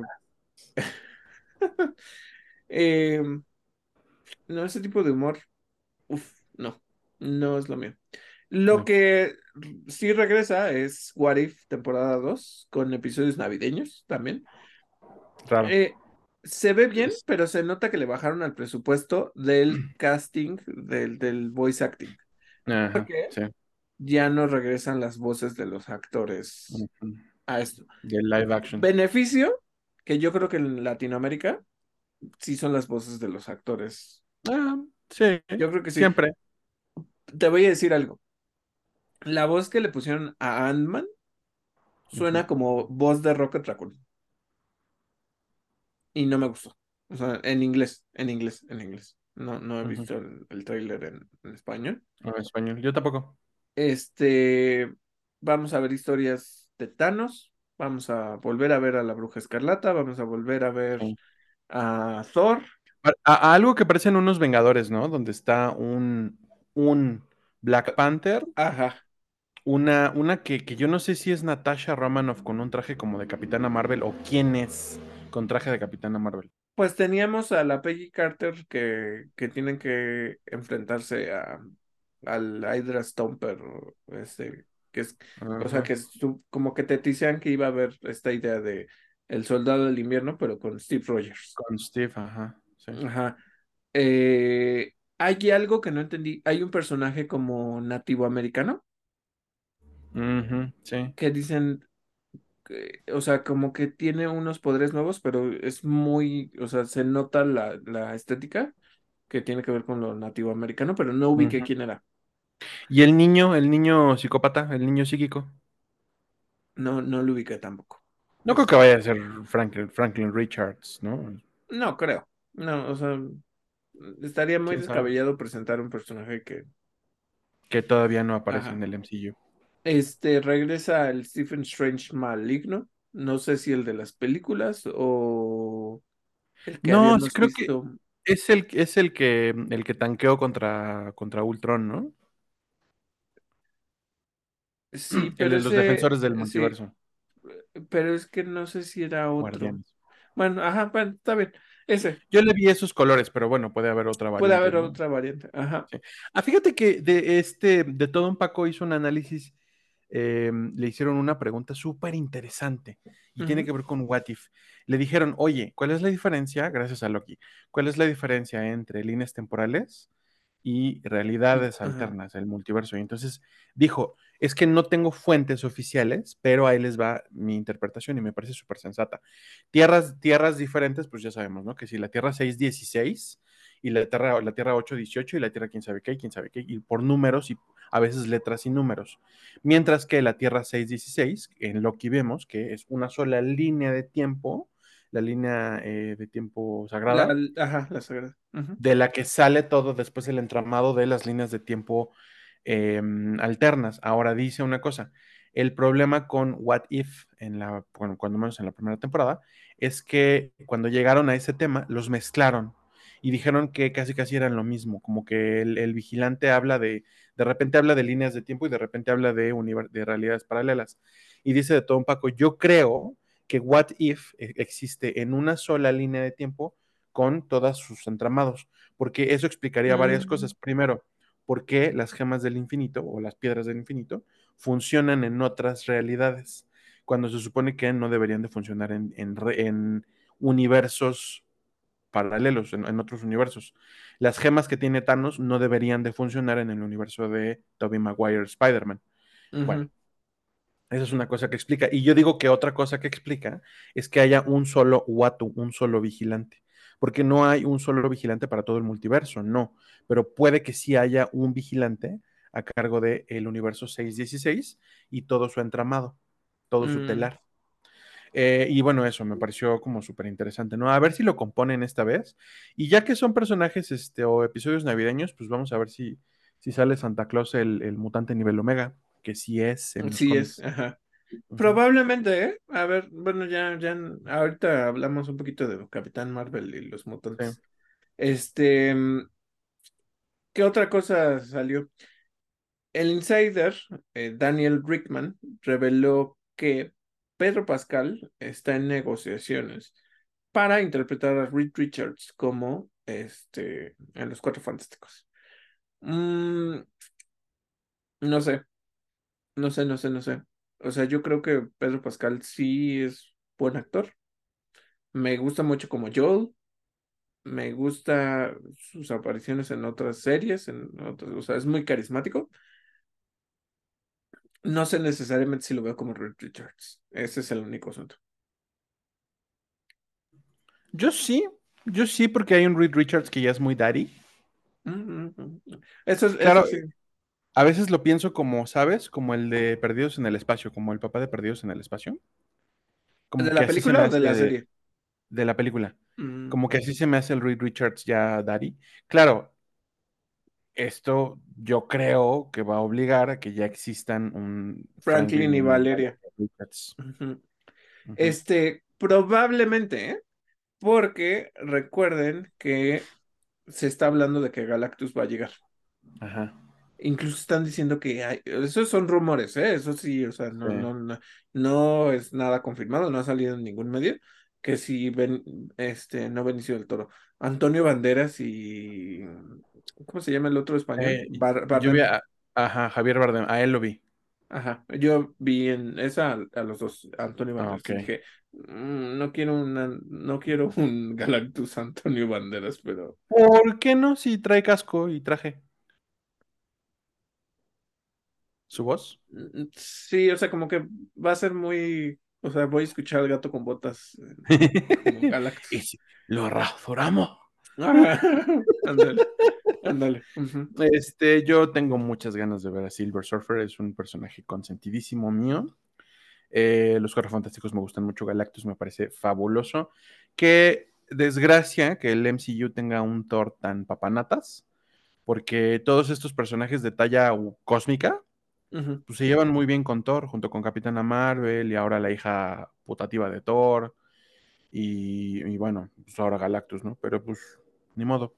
Ojalá que ya saliera Beta Ray Bill, así de ya jubilen a Thor y denle el martillo a Ay, Beta Ray sí, Bill. ya. Sí, y a su hija también, porque me da igual su hija. Este, este, eh, eh, mira, eh, como que por una parte creo que sí, y ya está como muy establecido que pues Vanessa Kirby va a ser la, por mi bien, ¿eh? Porque a mí sí me gusta mucho de The Crown. ¿La que la mujer invisible? Ajá. Ah, O sea, bueno, está eh, como que no se ha anunciado, de nuevo, no se ha anunciado, pero como que es la que está. por ahí se está especulando, pero no sé si es especulación de insiders o especulación de fans agrios, Que eh, la mujer invisible va a tener más protagonismo que Reed Richards. No es especulación, eso sí se ha dicho, bueno, Ah, o sea, eh, sí se ha dicho que dentro del guion de la película, ella es la protagonista Ah. y el coprotagonista es Reed Richards. Ok. Ajá. O sea, ella es Ah, la, la principal. Fine by me, eh, o sea, go, go for it. ¿Qué más? Ah, no, espérame, porque justo el asunto es que algo que comentaba Chris Randolph es que le ofrecieron el puesto también a Jake Gyllenhaal, que sí se lo Oh. ofrecieron, pero que al parecer nadie lo quiere tomar por esta cuestión que acabas de mencionar, que van a ser el coprotagonista. Ajá, y que en lugar de ser el protagonista, como que los están haciendo más. Ay, bola de viejos agrios. Entonces sí, dénselo a Pedrito, por favor. A Pedrito esas cosas no le importan. Em, Jake Gyllenhaal, corrígeme, que él no es. ¿Misterio? Sí. Ajá. Pues Pues se lo ofrecieron Ay, no. y también se lo No, ofrecieron a Adam Driver, Ah, pero bueno, pues, también, te digo, Adam Driver tiene voz dinero. para ser Galactus. Ah, pues sí, sí, sí, sí. Tiene voz. Bueno, Sí. Veamos qué, qué sucede con eso, pero en teoría es eso. Em, otra cosa, y esto también se especuló y también Chris Randolph estuvo hablando de esto y me pareció interesante la forma en la que lo abarca. Destin Daniel Cretton eh, se baja de la silla de director de Avengers The Kang Dynasty, de acuerdo con el medio Deadline, pero eh, no, o sea, no se va a ir de Marvel. Lo que dice es que va a seguir trabajando en la serie de Wonder Man y en Shang-Chi 2. Ahora, esto es lo que decía Grace. No les sorprenda que al rato vayan a decir, ay, este, no hemos encontrado director. Ay, este, vamos a retrasar la película. Ay, quién sabe. O sea, que va a haber pretextos para borrar esta idea de Kang. pretextos o, o también aledañamente o coyunturalmente, gente que no se quiere subir a ese proyecto. También. Y pues que obviamente no, o sea, lo que ella dice es no va a salir bien lo de Jonathan Majors. Entonces, este, pues ya desháganse de eso. O sea, lo que habíamos platicado, ya váyanse directo a Secret Wars y ya me vale lo demás, ¿no? Este, eh, IGN sacó hoy un artículo de opinión en donde explican las razones del autor de por qué el Doctor Doom no es la solución al problema de Kang de Marvel. Yo digo que están equivocados y que el Doctor Doom sí es la solución. Pe- Pero, ¿qué decía? Es, eh, ya, ya no alcancé a leerlo.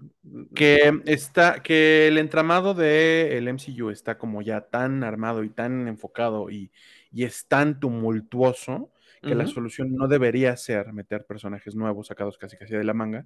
Es que no son personajes sacados de la manga, son personajes del universo de Marvel que mucha gente conoce. Y eso se ha hecho todo el tiempo, entonces, pues, ¿cuál es el problema?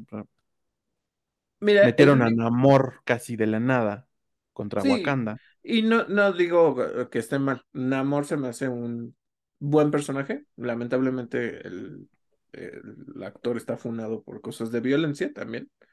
Este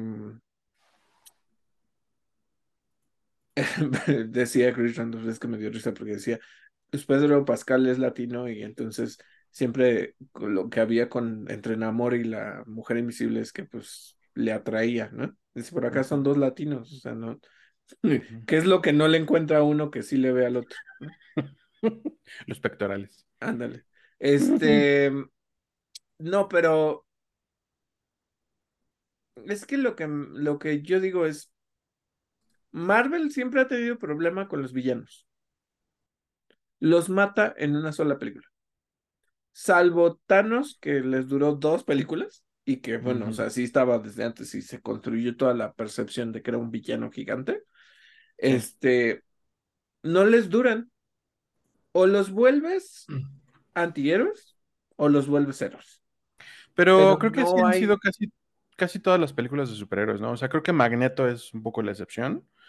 Pero mm, Batman, o sea, se murió el Joker del, de este. mm, ¿O de Ah. Ledger? No, el, bueno, sí, sí. Pero el, de lo- el del 89, este. El de. The Shining, ¿cómo se llama? Eh, sí, sí sé quién estás diciendo, pero no me acuerdo. Jack. Nicholson. Na- Jack Nicholson, ajá. Se murió. Se, eh, se murió el pingüino. Eh, mm, Gatúbela Catwoman. Desaparece. sí, desaparece, Slash no desaparece. Eh, o sea, sí, hasta en esas películas, ¿no? El, el acertijo y este Tommy Lee Jones como dos caras. El acertijo creo que sí se va a Arkham. Eh, Poison Ivy de Uma Thurman y, y Arnold, Arnold Schwarzenegger de, de- de- como el Doctor Frío o Mr. Pero- Doctor Fry. Ahí te voy a decir algo, porque para mí, a pesar de que se supone que esas películas tienen continuidad, Ajá. no la tienen. O sea, como que Ajá. De repente hay una, en una sale Vicky Bale, en otra sale Nicole Kidman, que no me acuerdo quién era, pero la Era doctora Chase Meridian. Chase Meridian, ajá. O sea, no hay continuidad en esas historias. No, no hay. medio en la de. Entiendes que hay medio continuidad porque la de Val Kilmer sigue el mismo Robin, que es este, que era este güey que ahorita no me Al revés, en la de. eh, al revés, en la de este. mm, Del novio de Julia Roberts, ¿cómo se llama? El eterno Clooney. de Julia Roberts. El- en la de George Clooney sigue el mismo, el mismo Ajá. Robin. Y luego meten a la Batichica, ¿no? Este, Ajá. pero, y ahí sale el mismo Alfred.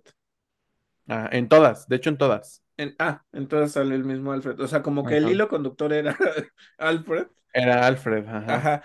Pero, Pero, además sí se mencionan cosas. Cuando sale, bueno, sale Vicky Bale y luego sale Selina Kyle y luego sale Chase Meridian y con Chase Meridian el tema es que eh, como que Bruce y Alfred comentan el tema de el tema de Gatúbela, comentan el tema de, de- de que no se quiere volver a emparejar con una persona que esté igual de loca que él, algo así, una cosa así. Mm. O sea, como que sí o hay- sea, tenía ligera atadura. Sí. Y de acuerdo, Eh, pero por ejemplo, las El de salió en las tres. ese sí, en las de Nolan. Sí. Ajá. Este se entiende que Ra's al Ghul está ahí, más o menos, o sea, aunque se muere en la primera, pues lo que sucede en la última y todas esas cuestiones. No se fueron, al ser un universo mucho más eh, realista, en cierta manera, pues no Ajá. hablan de los pozos de Lázaro ni, ni nada de esas cosas como Sí, nunca se, los voy a, nunca se los voy a perdonar, la verdad. Y tampoco, pues como se murió el actor de, de el Joker, pues mm, ni siquiera trataron de continuar eso. De Pero claro. el problema de Marvel es que Loki, ponle, regresa después de Thor, ¿no? Sí. Sí, sigue siendo mal, malillo. Pero ahí, ahorita ya es un héroe de Marvel. Ya es el dios del tiempo de Marvel. Este, Incluso antes, en la película de Taika Waititi, cuando sí, pelean ya contra era, Hela, ajá, ya, ya ya no era era tan malo. Pero hermanito. los Sí, demás los matan. A Killmonger lo matan. claro. A este, a Claw lo matan. A Iron, Este, al Ironmonger también. al Ironmonger lo matan. O sea, todos los enemigos, por una parte dices, ok, en los cómics funciona porque pueden regresar, regresar, o en las caricaturas, ¿no? Sí. Regresar una y otra vez. Pero hay enemigos que son muy fuertes que no deberías de matar tan fácil. Y, y acá los matas, o sea, de un 2x3. Lo que no me gustaría es que hicieran eso con Doctor Doom. A mí tampoco. Por, mí tampoco por me eso es la única razón por la cual no quiero que lo metan. O sea, métanlo los cuatro fantásticos y después si quieres hacer algo, porque Doctor Doom tiene un buen de cosas, o sea, ha hecho muchas cosas. Sí, en- es enemigo de los Cuatro Fantásticos, es enemigo de Spider-Man, es enemigo de los X-Men, es enemigo de los Vengadores, es enemigo del Doctor Strange, es uno de los contendientes a Hechicero Supremo. Eh, o sea, Hay una los... historia en los cómics cuando, no me acuerdo si, si era cuando Tony Stark estaba en coma. Doctor Doom se convierte en Invincible Iron Man, si no me equivoco. Y utilizaba una capa, pero era el traje de, de Iron Man sí, con su capa y utilizaba poderes mágicos, o sea, además Mm. del- de la armadura, ¿no? Entonces, sí, Doctor Doom puede hacer muchas más cosas, pero te digo, lo que no me gustaría es que de repente, ay, ya apareció Doctor Doom y es el gran malo. No, o sea, pues, hay que desarrollarlo. Eso es, eso es lo único que, que... Pero se te hace que han desarrollado a Kang el Conquistador. No, o sea, en teoría lo querían hacer. O sea, y solo hay dos, dos cosas en donde ha salido. Loki y Quantumania. Bueno, hablamos de eso la vez pasada, ¿no? Que nadie desarrolló a Thanos y de repente ya estaba Thanos partiéndole la madre a Hulk. Sin embargo, estaba como la amenacilla. O sea, así como Ajá. va a aparecer, va, ya viene, ya viene, ya viene. Acá Sí. lo intentaron, pero pues no te, o sea, al enfrentar al que se supone que es el más grande enemigo contra Ant-Man, pues dices, güey, Sí. ¿qué? O sea, se supone que tiene la tecnología más fuerte del futuro y es una mega cosilla. eh, O sea, pues, no. ¿Dónde está? ¿No? Entonces, ese es el único pero que yo le veo a que metan a Doctor Doom, que no me gustaría que, que lo maten tan rápido. ¿Y qué es lo que van a hacer? ¿Sabes? Magneto porque Claro. va y viene. Siempre ha estado que, que si ayuda a Charles, no ayuda a Charles. En los cómics es mucho más cruel. En los cómics va y mata gente y le vale lo que suceda y... Pero acá, pues, ¿qué? Pero, pero también es mucho más noble. Cuando, cuando Kitty Pryde se pasó muchos años en el espacio, él, a manera de, de oferta de paz para Scott Summers, la encontró su bala, así en quién sabe dónde, en quién sabe qué galaxia, y la regresó a la Tierra. Su misil, Sí, sí, sí. su cohete. Este, bueno, ¿qué más tenemos de noticias? Eh, ay, eh, Robert Kirkman reveló un spoiler eh, que pues lo que hizo fue decir cuál es el rol de Steven Yeun que interpretará. Aquí se me hace algo muy fuerte. Uno, problemas para Marvel, porque al final la gente ya sabes cómo es. Sentry. Sentry es eh, básicamente el Superman de Marvel. Uno de ellos, ¿no? Uno de ellos, porque hay como dos o tres. Este. Y entonces dice: Stephen Yeun va a ser Sentry en, en pues, los nuevos proyectos, ¿no? Este. Y, y lo, lo que le preguntaron a, a Stephen Yeun es que, oye, ¿qué onda? Y contestó, ¿no? Así como de parece que solo puede interpretar a superhéroes que visten de azul y amarillo por su rol en Invincible. Claro. Em, de nuevo, ¿qué es lo que pasa? Marvel tiene un problema que cuando se trata de héroes de nivel cósmico o de ese tipo de poder, ¿qué vas a hacer con ellos? Medio lo habíamos platicado y ahorita lo vamos a platicar con la parte de la Capitana Marvel. Miguel, te me congelaste. Lo habíamos eh, platicado con los de Capitana Marvel, ¿no? Es, es un, un ente muy poderoso y ahorita entramos a detalle con, con el, el spoiler cast de Capitana Marvel, pero son tan grandes y luego pues el universo se te queda bien chiquito, porque pues no puedes hacer cosas tan grandes a menos que estén todos los Vengadores, no sé. Y además, eh, me parece que va a ser un personaje de, o para la película de los Thunderbolts, ¿no? Ujú. Que Entonces, no de son repente, estos que son como más... mm, terrenales. ajá, y vas a meter a un Superman ahí, o sea, no sé, o sea, está muy, muy... Y que la verdad, me imagino que de repente van a salir con que este Thunderbolts neutralicen a Sentry. Ajá, ni Red Hulk Entonces, puede. ¿sabes qué es lo que va, sabes qué es lo que va a terminar siendo? Suicide Squad. Ajá. Sí. Confirmado el, el Suicide Squad de Marvel. Ajá. Mm, no, no me fascina, ¿eh? No, A no me fascina en lo más A mínimo. mí tampoco. Eh, es- este mm, eh, Steven Yeun sí, sí me agrada para el papel. Sí me gusta la idea de que corran lágrimas de racistas, sin Sí, duda, sí, sí. pero, pero sí, sí se va a enfrentar a problemas de, de narrativa. La, sí, es que estamos en lo cierto. Ajá.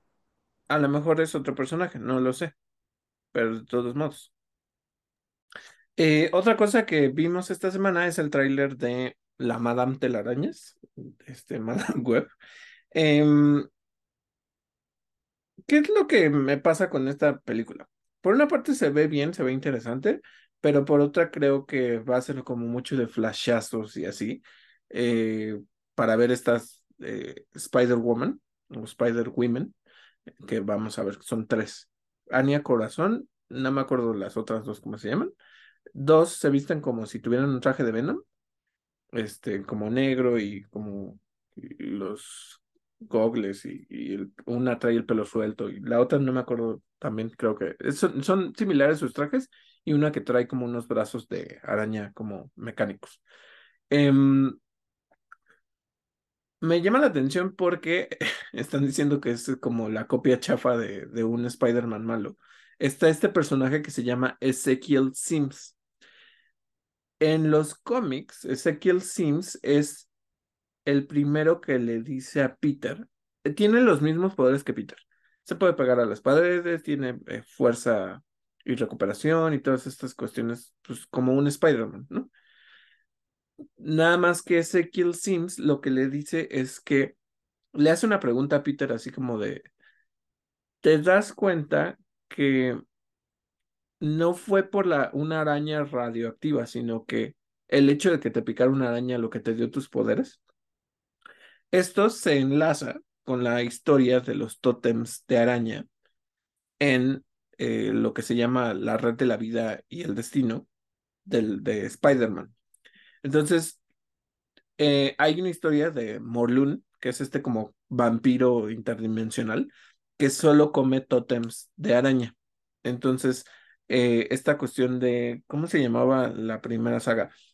Eh, algo de Spider-Verse, este, no me acuerdo, estás en mute, Miguel. Ah, Eh, sí, te iba a decir también que quizá Spider-Verse. Era, era, eh, no me acuerdo si era Edge of the Spider-Verse o algo, o sea, como que se acababa y al final la familia de Morlun, que son igual como todos vampiros de van a perseguir a todas las versiones multiversales de, de Spider-Man y Spider-Woman, ¿no? Entonces, este, lo que dicen es que todos ellos han sido elegidos por los tótems de araña. Y hay uno principal, este, o sea, por ejemplo, hay uno que es como africano y ese sigue, eh, o sea, ese está ligado con el tótem de Anansi, que es el dios de, de- de las arañas o algo así. Entonces, eh, lo que están diciendo es, bueno, pero ¿qué onda? Porque a lo mejor eso como que enlaza las películas de, Into the Spider-Verse y las películas de Tobey Maguire y todas esas cosas, porque tiene que hablar como de los tótems de araña. Y te digo, lo que era interesante era que esta cuestión de, no es porque fuera radiactiva la araña, sí, qué bueno, pero fue porque de alguna manera eso activó tu destino, ¿no? El, el que te picara la araña. Em, aquí Ezequiel Sims va a salir como un Spider-Man malo, este, que va a andar persiguiendo a Madame Web y a las otras Mm. chicas. No sé qué rol le vayan a dar, porque Ezequiel Sims como tal no era malo, solo como que andaba por aquí y por allá. Este, que te digo, tiene esa conversación con Peter Parker, pero no, no era necesariamente un villano. Acá sí lo vuelven eso, pero algo que yo le decía a Miguel es, lo que no me gusta es que van a tisear como los trajes y ese futuro alterno o eh, todo, pero las vas a ver así sin poder. Cinco segundos. Ajá. Entonces, eso es lo que no me llamó. A mí tampoco. Sale el tío Ben, que es este, el de Parks and Recreation, que ahorita no me acuerdo cómo se llama, y el de, este, se me fue esta serie donde se desconectan del trabajo. No me acuerdo cómo se llama, este, bueno, no me hagan caso. Pero el punto es que sale el tío Ben, o sea que son eventos previos a el nacimiento probablemente de, de Peter Parker. Em, de nuevo, se ve bien, pero no me gusta que pues va a ser una historia de, ay, mira, ya vamos a cambiar el destino y todo, y no, no sé si vamos a tener los poderes, ¿no? Este, no sé específicamente cómo la vayan a hacer, pero bueno, eso es lo que salió. Eh, hablando de cosas de DC, tienen que saber, este, que em, De acuerdo con el medio The Hollywood Reporter, Ana Nogueira quedó a cargo de Supergirl Woman of Tomorrow para el DCU de James Gunn y Peter Safran. Aún no hay director para la película y este otra cosa que tienen que saber también es que María, Gabri- María Gabriela de Faria obtuvo el papel de la ingeniera en Superman Legacy que incluirá un super equipo que es The Authority. Yo no le tengo fe a, a James Gunn. O sea, eh, para este proyecto, pues, creo que lo hizo bien con Guardianes de la Galaxia. Pero cuando se trata de DC y que quieres hacer graciosa la historia de Superman, no sé, ¿sabes? O sea, como que Yo sé. mm, esas cuestiones de sus equipos como que no fue, no, no Ujú. funcionan bien. Y hablando de eh, otra cosa de, de DC, es que Harley Quinn, la serie animada, fue renovada para una quinta temporada en HBO Max. Entonces, pues, aquellos que sean fans y les guste mucho esta serie que protagoniza Kaylee Cuoco en, en inglés, este, pues la van a disfrutar mucho, ¿no? Y ahora sí vamos a pasar a nuestras reseñas, ya para terminar el episodio de, esta semana. Eh, antes de que hablemos un poquito de las Marvels, les quiero contar que fui a ver Los Juegos del Hambre, la balada de los pájaros cantores y las serpientes. Eh,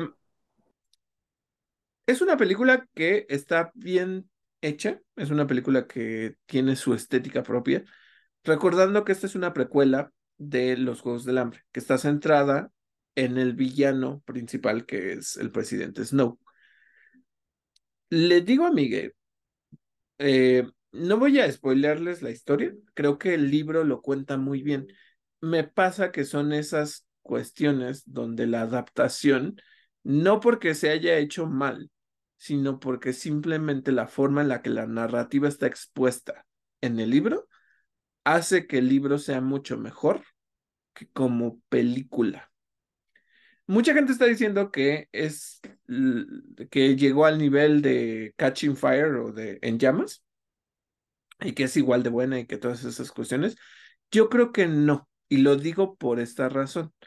Lo que pasa en Catching Fire es que tienes esta problemática de nuevo de eh, Katniss tiene que regresar a los juegos, se empieza a desarrollar esta, mm, eh, pues el descontento de la gente de tanto del Capitolio como de los distritos contra los Juegos del Hambre como tal porque pues, se vuelve un espectáculo y los favoritismos por los vencedores y todas estas cuestiones. Y otra cosa que también le mencionaba a Miguel es el espectáculo de los Juegos del Hambre, ¿no? O sea, la tecnología que hay dentro de qué es lo que hacen los, los game makers, que, cómo los torturan, qué es lo que hay dentro de las arenas. Al ser una precuela, lo que te están diciendo es que apenas son los décimos Juegos del Hambre. Por lo tanto, no estaba diseñado para ser un programa de televisión ni para que la audiencia participara. Lo que te dicen es que Coriolanus Snow es el principal autor de que se empiecen a, o sea, la misma narrativa te lo va contando, ¿no? Él ayuda a que cambie ese formato y se vuelva un espectáculo televisivo que la gente empieza a seguir, ¿no? Pero acá, pues la arena es una cosa muy simple, o sea, ya sabes qué es lo que va a ocurrir, porque pues ya sabes qué es lo que va, eh, que, que el presidente Snow va a convertirse, o sea, o que Coriolanus Snow se va a convertir en el presidente Snow y de repente se siente como muy plana a mi consideración, como que no hay tanto espectáculo sobre los Juegos del Hambre. Está como ahí metido. Y hay algo que sucede en el libro que es, te da mucho más explícito las motivaciones del personaje de Snow que la película no hace. Ese es el problema que yo le veo a la película. Me gustó, la disfruté, pero siento que ahí sí más que sea mi sesgo de, de libro contra película, siento que el libro lo ejecuta mejor que, el, que la película. Ese es el único asunto que tengo eh, con esta, pues sí, con esta historia, ¿no? Eh, o con esta adaptación. Pero bueno, este, ahora sí pasemos a las Marvels. Miguel, ahora sí entra a todo detalle con el spoiler cast. ¿Qué, qué, qué opinaste? ¿Qué te gustó? Este, ¿Y qué onda con estas escenas post créditos? ¿Qué es lo que se plantea específicamente dentro de la película? Es una película que inicia fuerte. Empieza ya con estas secuencias de acción eh, y además nos está contando tres historias al mismo tiempo y pues de eso va, ¿no?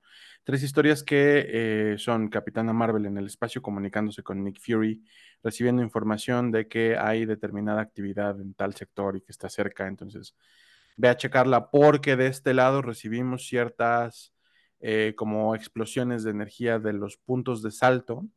que, que, son estos como hexágonos en el espacio que se forman cuando una nave cruza de un lado a otro de la galaxia o del, del universo incluso, que creo que, creo, que quienes las integraron fueron los Guardianes de la Galaxia originalmente.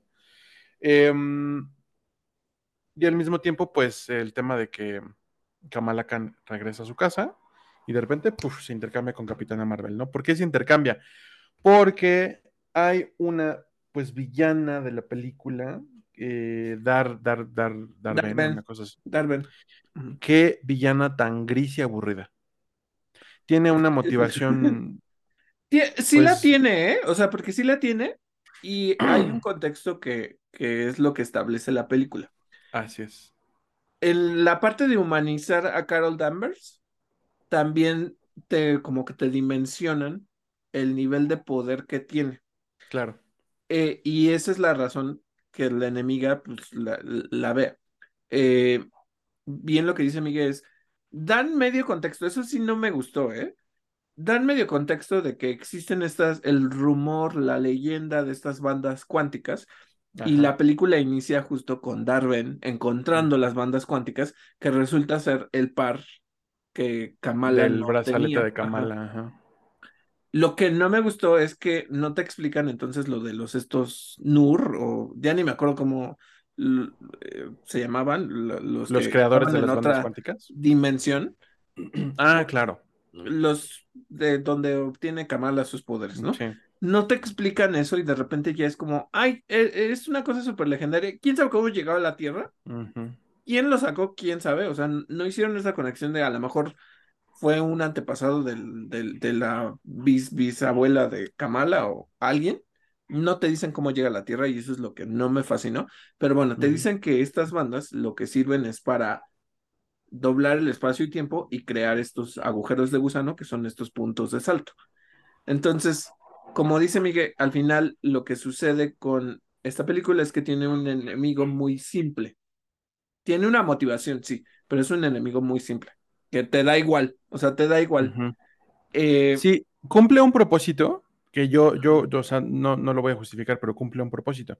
Nos podemos enfocar en las Marvels. Podemos poner nuestra atención 100% en ellas y sin estar distraídos por un villano. Pero, pero no es tampoco una obligación. O sea, puedes tener un villano súper carismático y aparte un equipo que funcione, ¿no? sí, Y aquí no. mira, lo que dice Miguel, al final, de nuevo, esto es spoiler alert, ¿no? Pero la trama va de esta cuestión de humanizar y del poder de Carol Danvers, viene de que ella cumple su promesa que le hace en la primera película a Marvel, ¿no? Y le dice, voy a ir a destruir a la, la inteligencia suprema. Ajá. y pues llega, destruye la, la inteligencia suprema y lo que pasa es que ella al hacer esto, siempre lo que sucede como con algunos conquistadores y estas cuestiones, ¿no? Como que no te das cuenta de por qué su sistema social o, o su construcción como tal de gobierno o lo que fuera, por qué funcionaba ahí, ¿no? Tú llegas según a liberar y resulta que pues no, ellos tenían una estructura que pues a lo mejor no era positiva, ¿no? Porque los, los iban y conquistaban a todo el mundo, pero era su modo de, de existencia. Y esta cosa evitaba que cayeran en el caos. Y al destruir la inteligencia suprema, lo que pasa es que entran en una guerra civil por cuestiones de, de poder, se les acaban los recursos, su planeta se empieza a morir, el sol se, de su universo, de su galaxia se apaga, y entonces dices, güey, no mames, o sea, todo lo que hizo esta señora por, por su arrebato, ¿no? Así es. Y lo presentan como la razón por la que ella no regresó a la Tierra. Y eso, te digo, para mí es una buena justificación, o sea, como que está bien construido el hecho de por qué Carol se siente mal. Porque al final le dicen, eres la aniquiladora.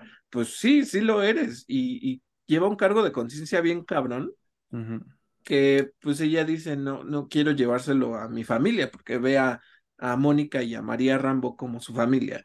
Y entonces es. dice, las decepcioné, o sea, Eh, la de Carol Danvers y María Rambeau, nadie me va a decir lo contrario. Es una dinámica lésbica.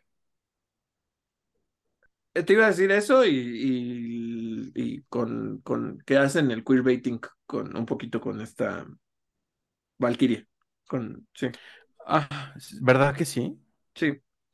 Sí, o sea, por, pon que sí sea baiting, pon que, o sea, no lo están mostrando en todo su esplendor, deberían, pero es como Luca, o sea, nadie me va a decir que no es una película LGBT. O sea, Eh, porque incluso el beso que le da es como muy. O sea, no digo que no suceda que, que tú beses a tus amigos, ¿no? O sea, pero no es tan así, ay, sí, un besito, besito, nomás porque sí, ¿no? Com- Como, que hay cierta proximidad. Es, es este un detallito y llámenme nerd, pero yo quiero saber cómo le hacen actualmente los asgardianos que viven en la Tierra para, para usar el Bifrost. Yo también no lo entendí. A menos que sea el hijo de pantalla verde de Heimdall. Es, eh, el- el- Este, elige. ajá, sí, sí, sí. Este, no sé, o Pero, sea, pero necesitaba al martillo, al Stormbreaker. Bueno, bueno, no pues sabemos, ya, ya y- hicieron magia y tienen, Hicieron, exactamente. Es, es la magia del guion. Em, y bueno, lo que, lo que Carol Danvers necesita es, es gente que le diga, ok, deja de lamentarte, vamos a solucionarlo. Gente más creativa que ella, más inteligente que ella y más compasiva que ella, porque Kamala es una bolita de compasión adorable, que yo amo a Kamala Khan, vivo por. Kamala Khan y respiro por ella. Y, y esta Mónica, pues es, es un genio, es, es- es- es un genio absoluto, entonces necesitaba eso, gente que le ayudara a superar esta crisis que tenía, en lugar de decirle, ay, sí, sí, sí, húndete, no. ¿Cómo lo vamos a solucionar? Y lo solucionan. Y que también la bajen a la realidad y que le digan, yo no esperaba eso de ti, ¿no? O sea, tú Ajá. estás cargando con un peso muy grande que sí eres responsable, pero yo no, como persona, yo no esperaba eso de ti. O sea, que la ve como su tía y todas estas cuestiones, pero le dice, yo no necesitaba la heroína, yo necesitaba la persona, Así es, a mi tía, a la slash tía, mamá. ajá, ajá. Este, y hasta que Carol lo entiende, ¿no? Ujú. Eh, ponen esta dinámica que pues es muy obvia que, que los Kree odian a los Skrull Ujú. y que pues obviamente ya sabías que los iban a, a, A joder. a joder, sí, sí, sí. Entonces pues lo meten ahí y hablan como estas historias. Se me hace una película dinámica, chistosa, eh, como alegre, en cuando llegan a los diferentes planetas y lo que te dicen es, este, pues va a dañar los planetas que yo quiero porque pues yo fui y le jodí su mundo, ¿no? Este, ahí le dan una motivación a Darwin. Es lo único, o sea, eh, eh, la motivación es que ella quiere darle vida a su mundo a través de cómo utilizar estas bandas cuánticas para robarse los recursos de otros planetas, ¿no? Claro. Y hay lo- planetas que son de algún modo importantes para Carol Danvers. Ajá. Entonces, es cumplo mi venganza, pero también ella se muestra como una líder para su pueblo y entonces lo voy a hacer a través de este recurso, ¿no? Claro. Eh, como dices, o sea, al final eh, termina, su final es muy X. Su- tiene una motivación, pero no es un enemigo reconocible, ni tiene una gran No. personalidad, no tiene mucho, No, es olvidable. pero eh, justo te muestra esta dinámica entre estos tres personajes, ¿no? Y como dices, cada una resalta cosas positivas de las otras. Este, como dices, la parte más emocional viene de Kamala, ¿no? Este, también el apoyo de decir, oye, no, o sea, no tienes por qué ser esta figura, no, no porque seas una heroína, tienes que ser la salvadora de todo, ¿no? O sea, sé más realista en, en lo que sucede. Y finalmente, pues que Carol incluso se lo dice a Kamala, tú tienes que seguir siendo como tú eres, perdóname si fui como muy mandona, muy, este, muy rígida en esas cuestiones, ¿no? Es una película que tiene cosas graciosas, y algo que habíamos platicado es que iban a salir como estas incursiones, pero resulta que pues no eran incursiones, eran eh, estos puntos de salto y cómo los utilizan eh, en parte como negativa. Entonces Solamente al final, ¿no? Parece que sí, que sí se va a tratar de se una rompe, ajá, se rompe, o sea, lo que utiliza la mona esta activa las dos y entonces se crea esta ruptura interdimensional y aparece la Tierra de Fox. es. Este, que esto desenlaza justamente en eh, la escena post créditos donde María, que diga Mónica, termina en el universo de este, los X-Men, donde al parecer está otra Capitana Marvel, que es Binary, que tiene los dos brazaletes. Ajá. Probablemente esa sea la forma en la que pueda regresar Mónica al, al universo 616. Este, pero algo que Kevin Feige decía, los X-Men ya están cerca. Pues sí, ya están cerca porque sale Beast ahí. Ajá. Eh, re- aparece Kelsey Grammer como... Es una mezcla entre el Beast del, de las películas de la trilogía de Bryan Singer, pero también es una mezcla con este con la serie animada, el look de la serie animada de, de Beast. Entonces, pues es, eh, les digo, es una, es una película que está bien hecha, que creo que tiene su temática, pero pues, tiene mucho hate. La gente no la fue a ver. Tuvo una muy mala apertura en taquilla en Estados Unidos Ujú. y están diciendo, no, es que Marvel hizo porquerías, este, no, pero también es lo que mencionaba Miguel en episodios pasados. Este sesgo, porque es una película que está centrada en mujeres. Así es. Ese es el problema. Yo creo que es una película que, que merece la pena, que está entretenida. No es la mejor película del mundo, pero 100%. está entretenida. Pero bueno, Está buena. ujú. Ese fue, digamos, como nuestra experiencia con Capitana Marvel.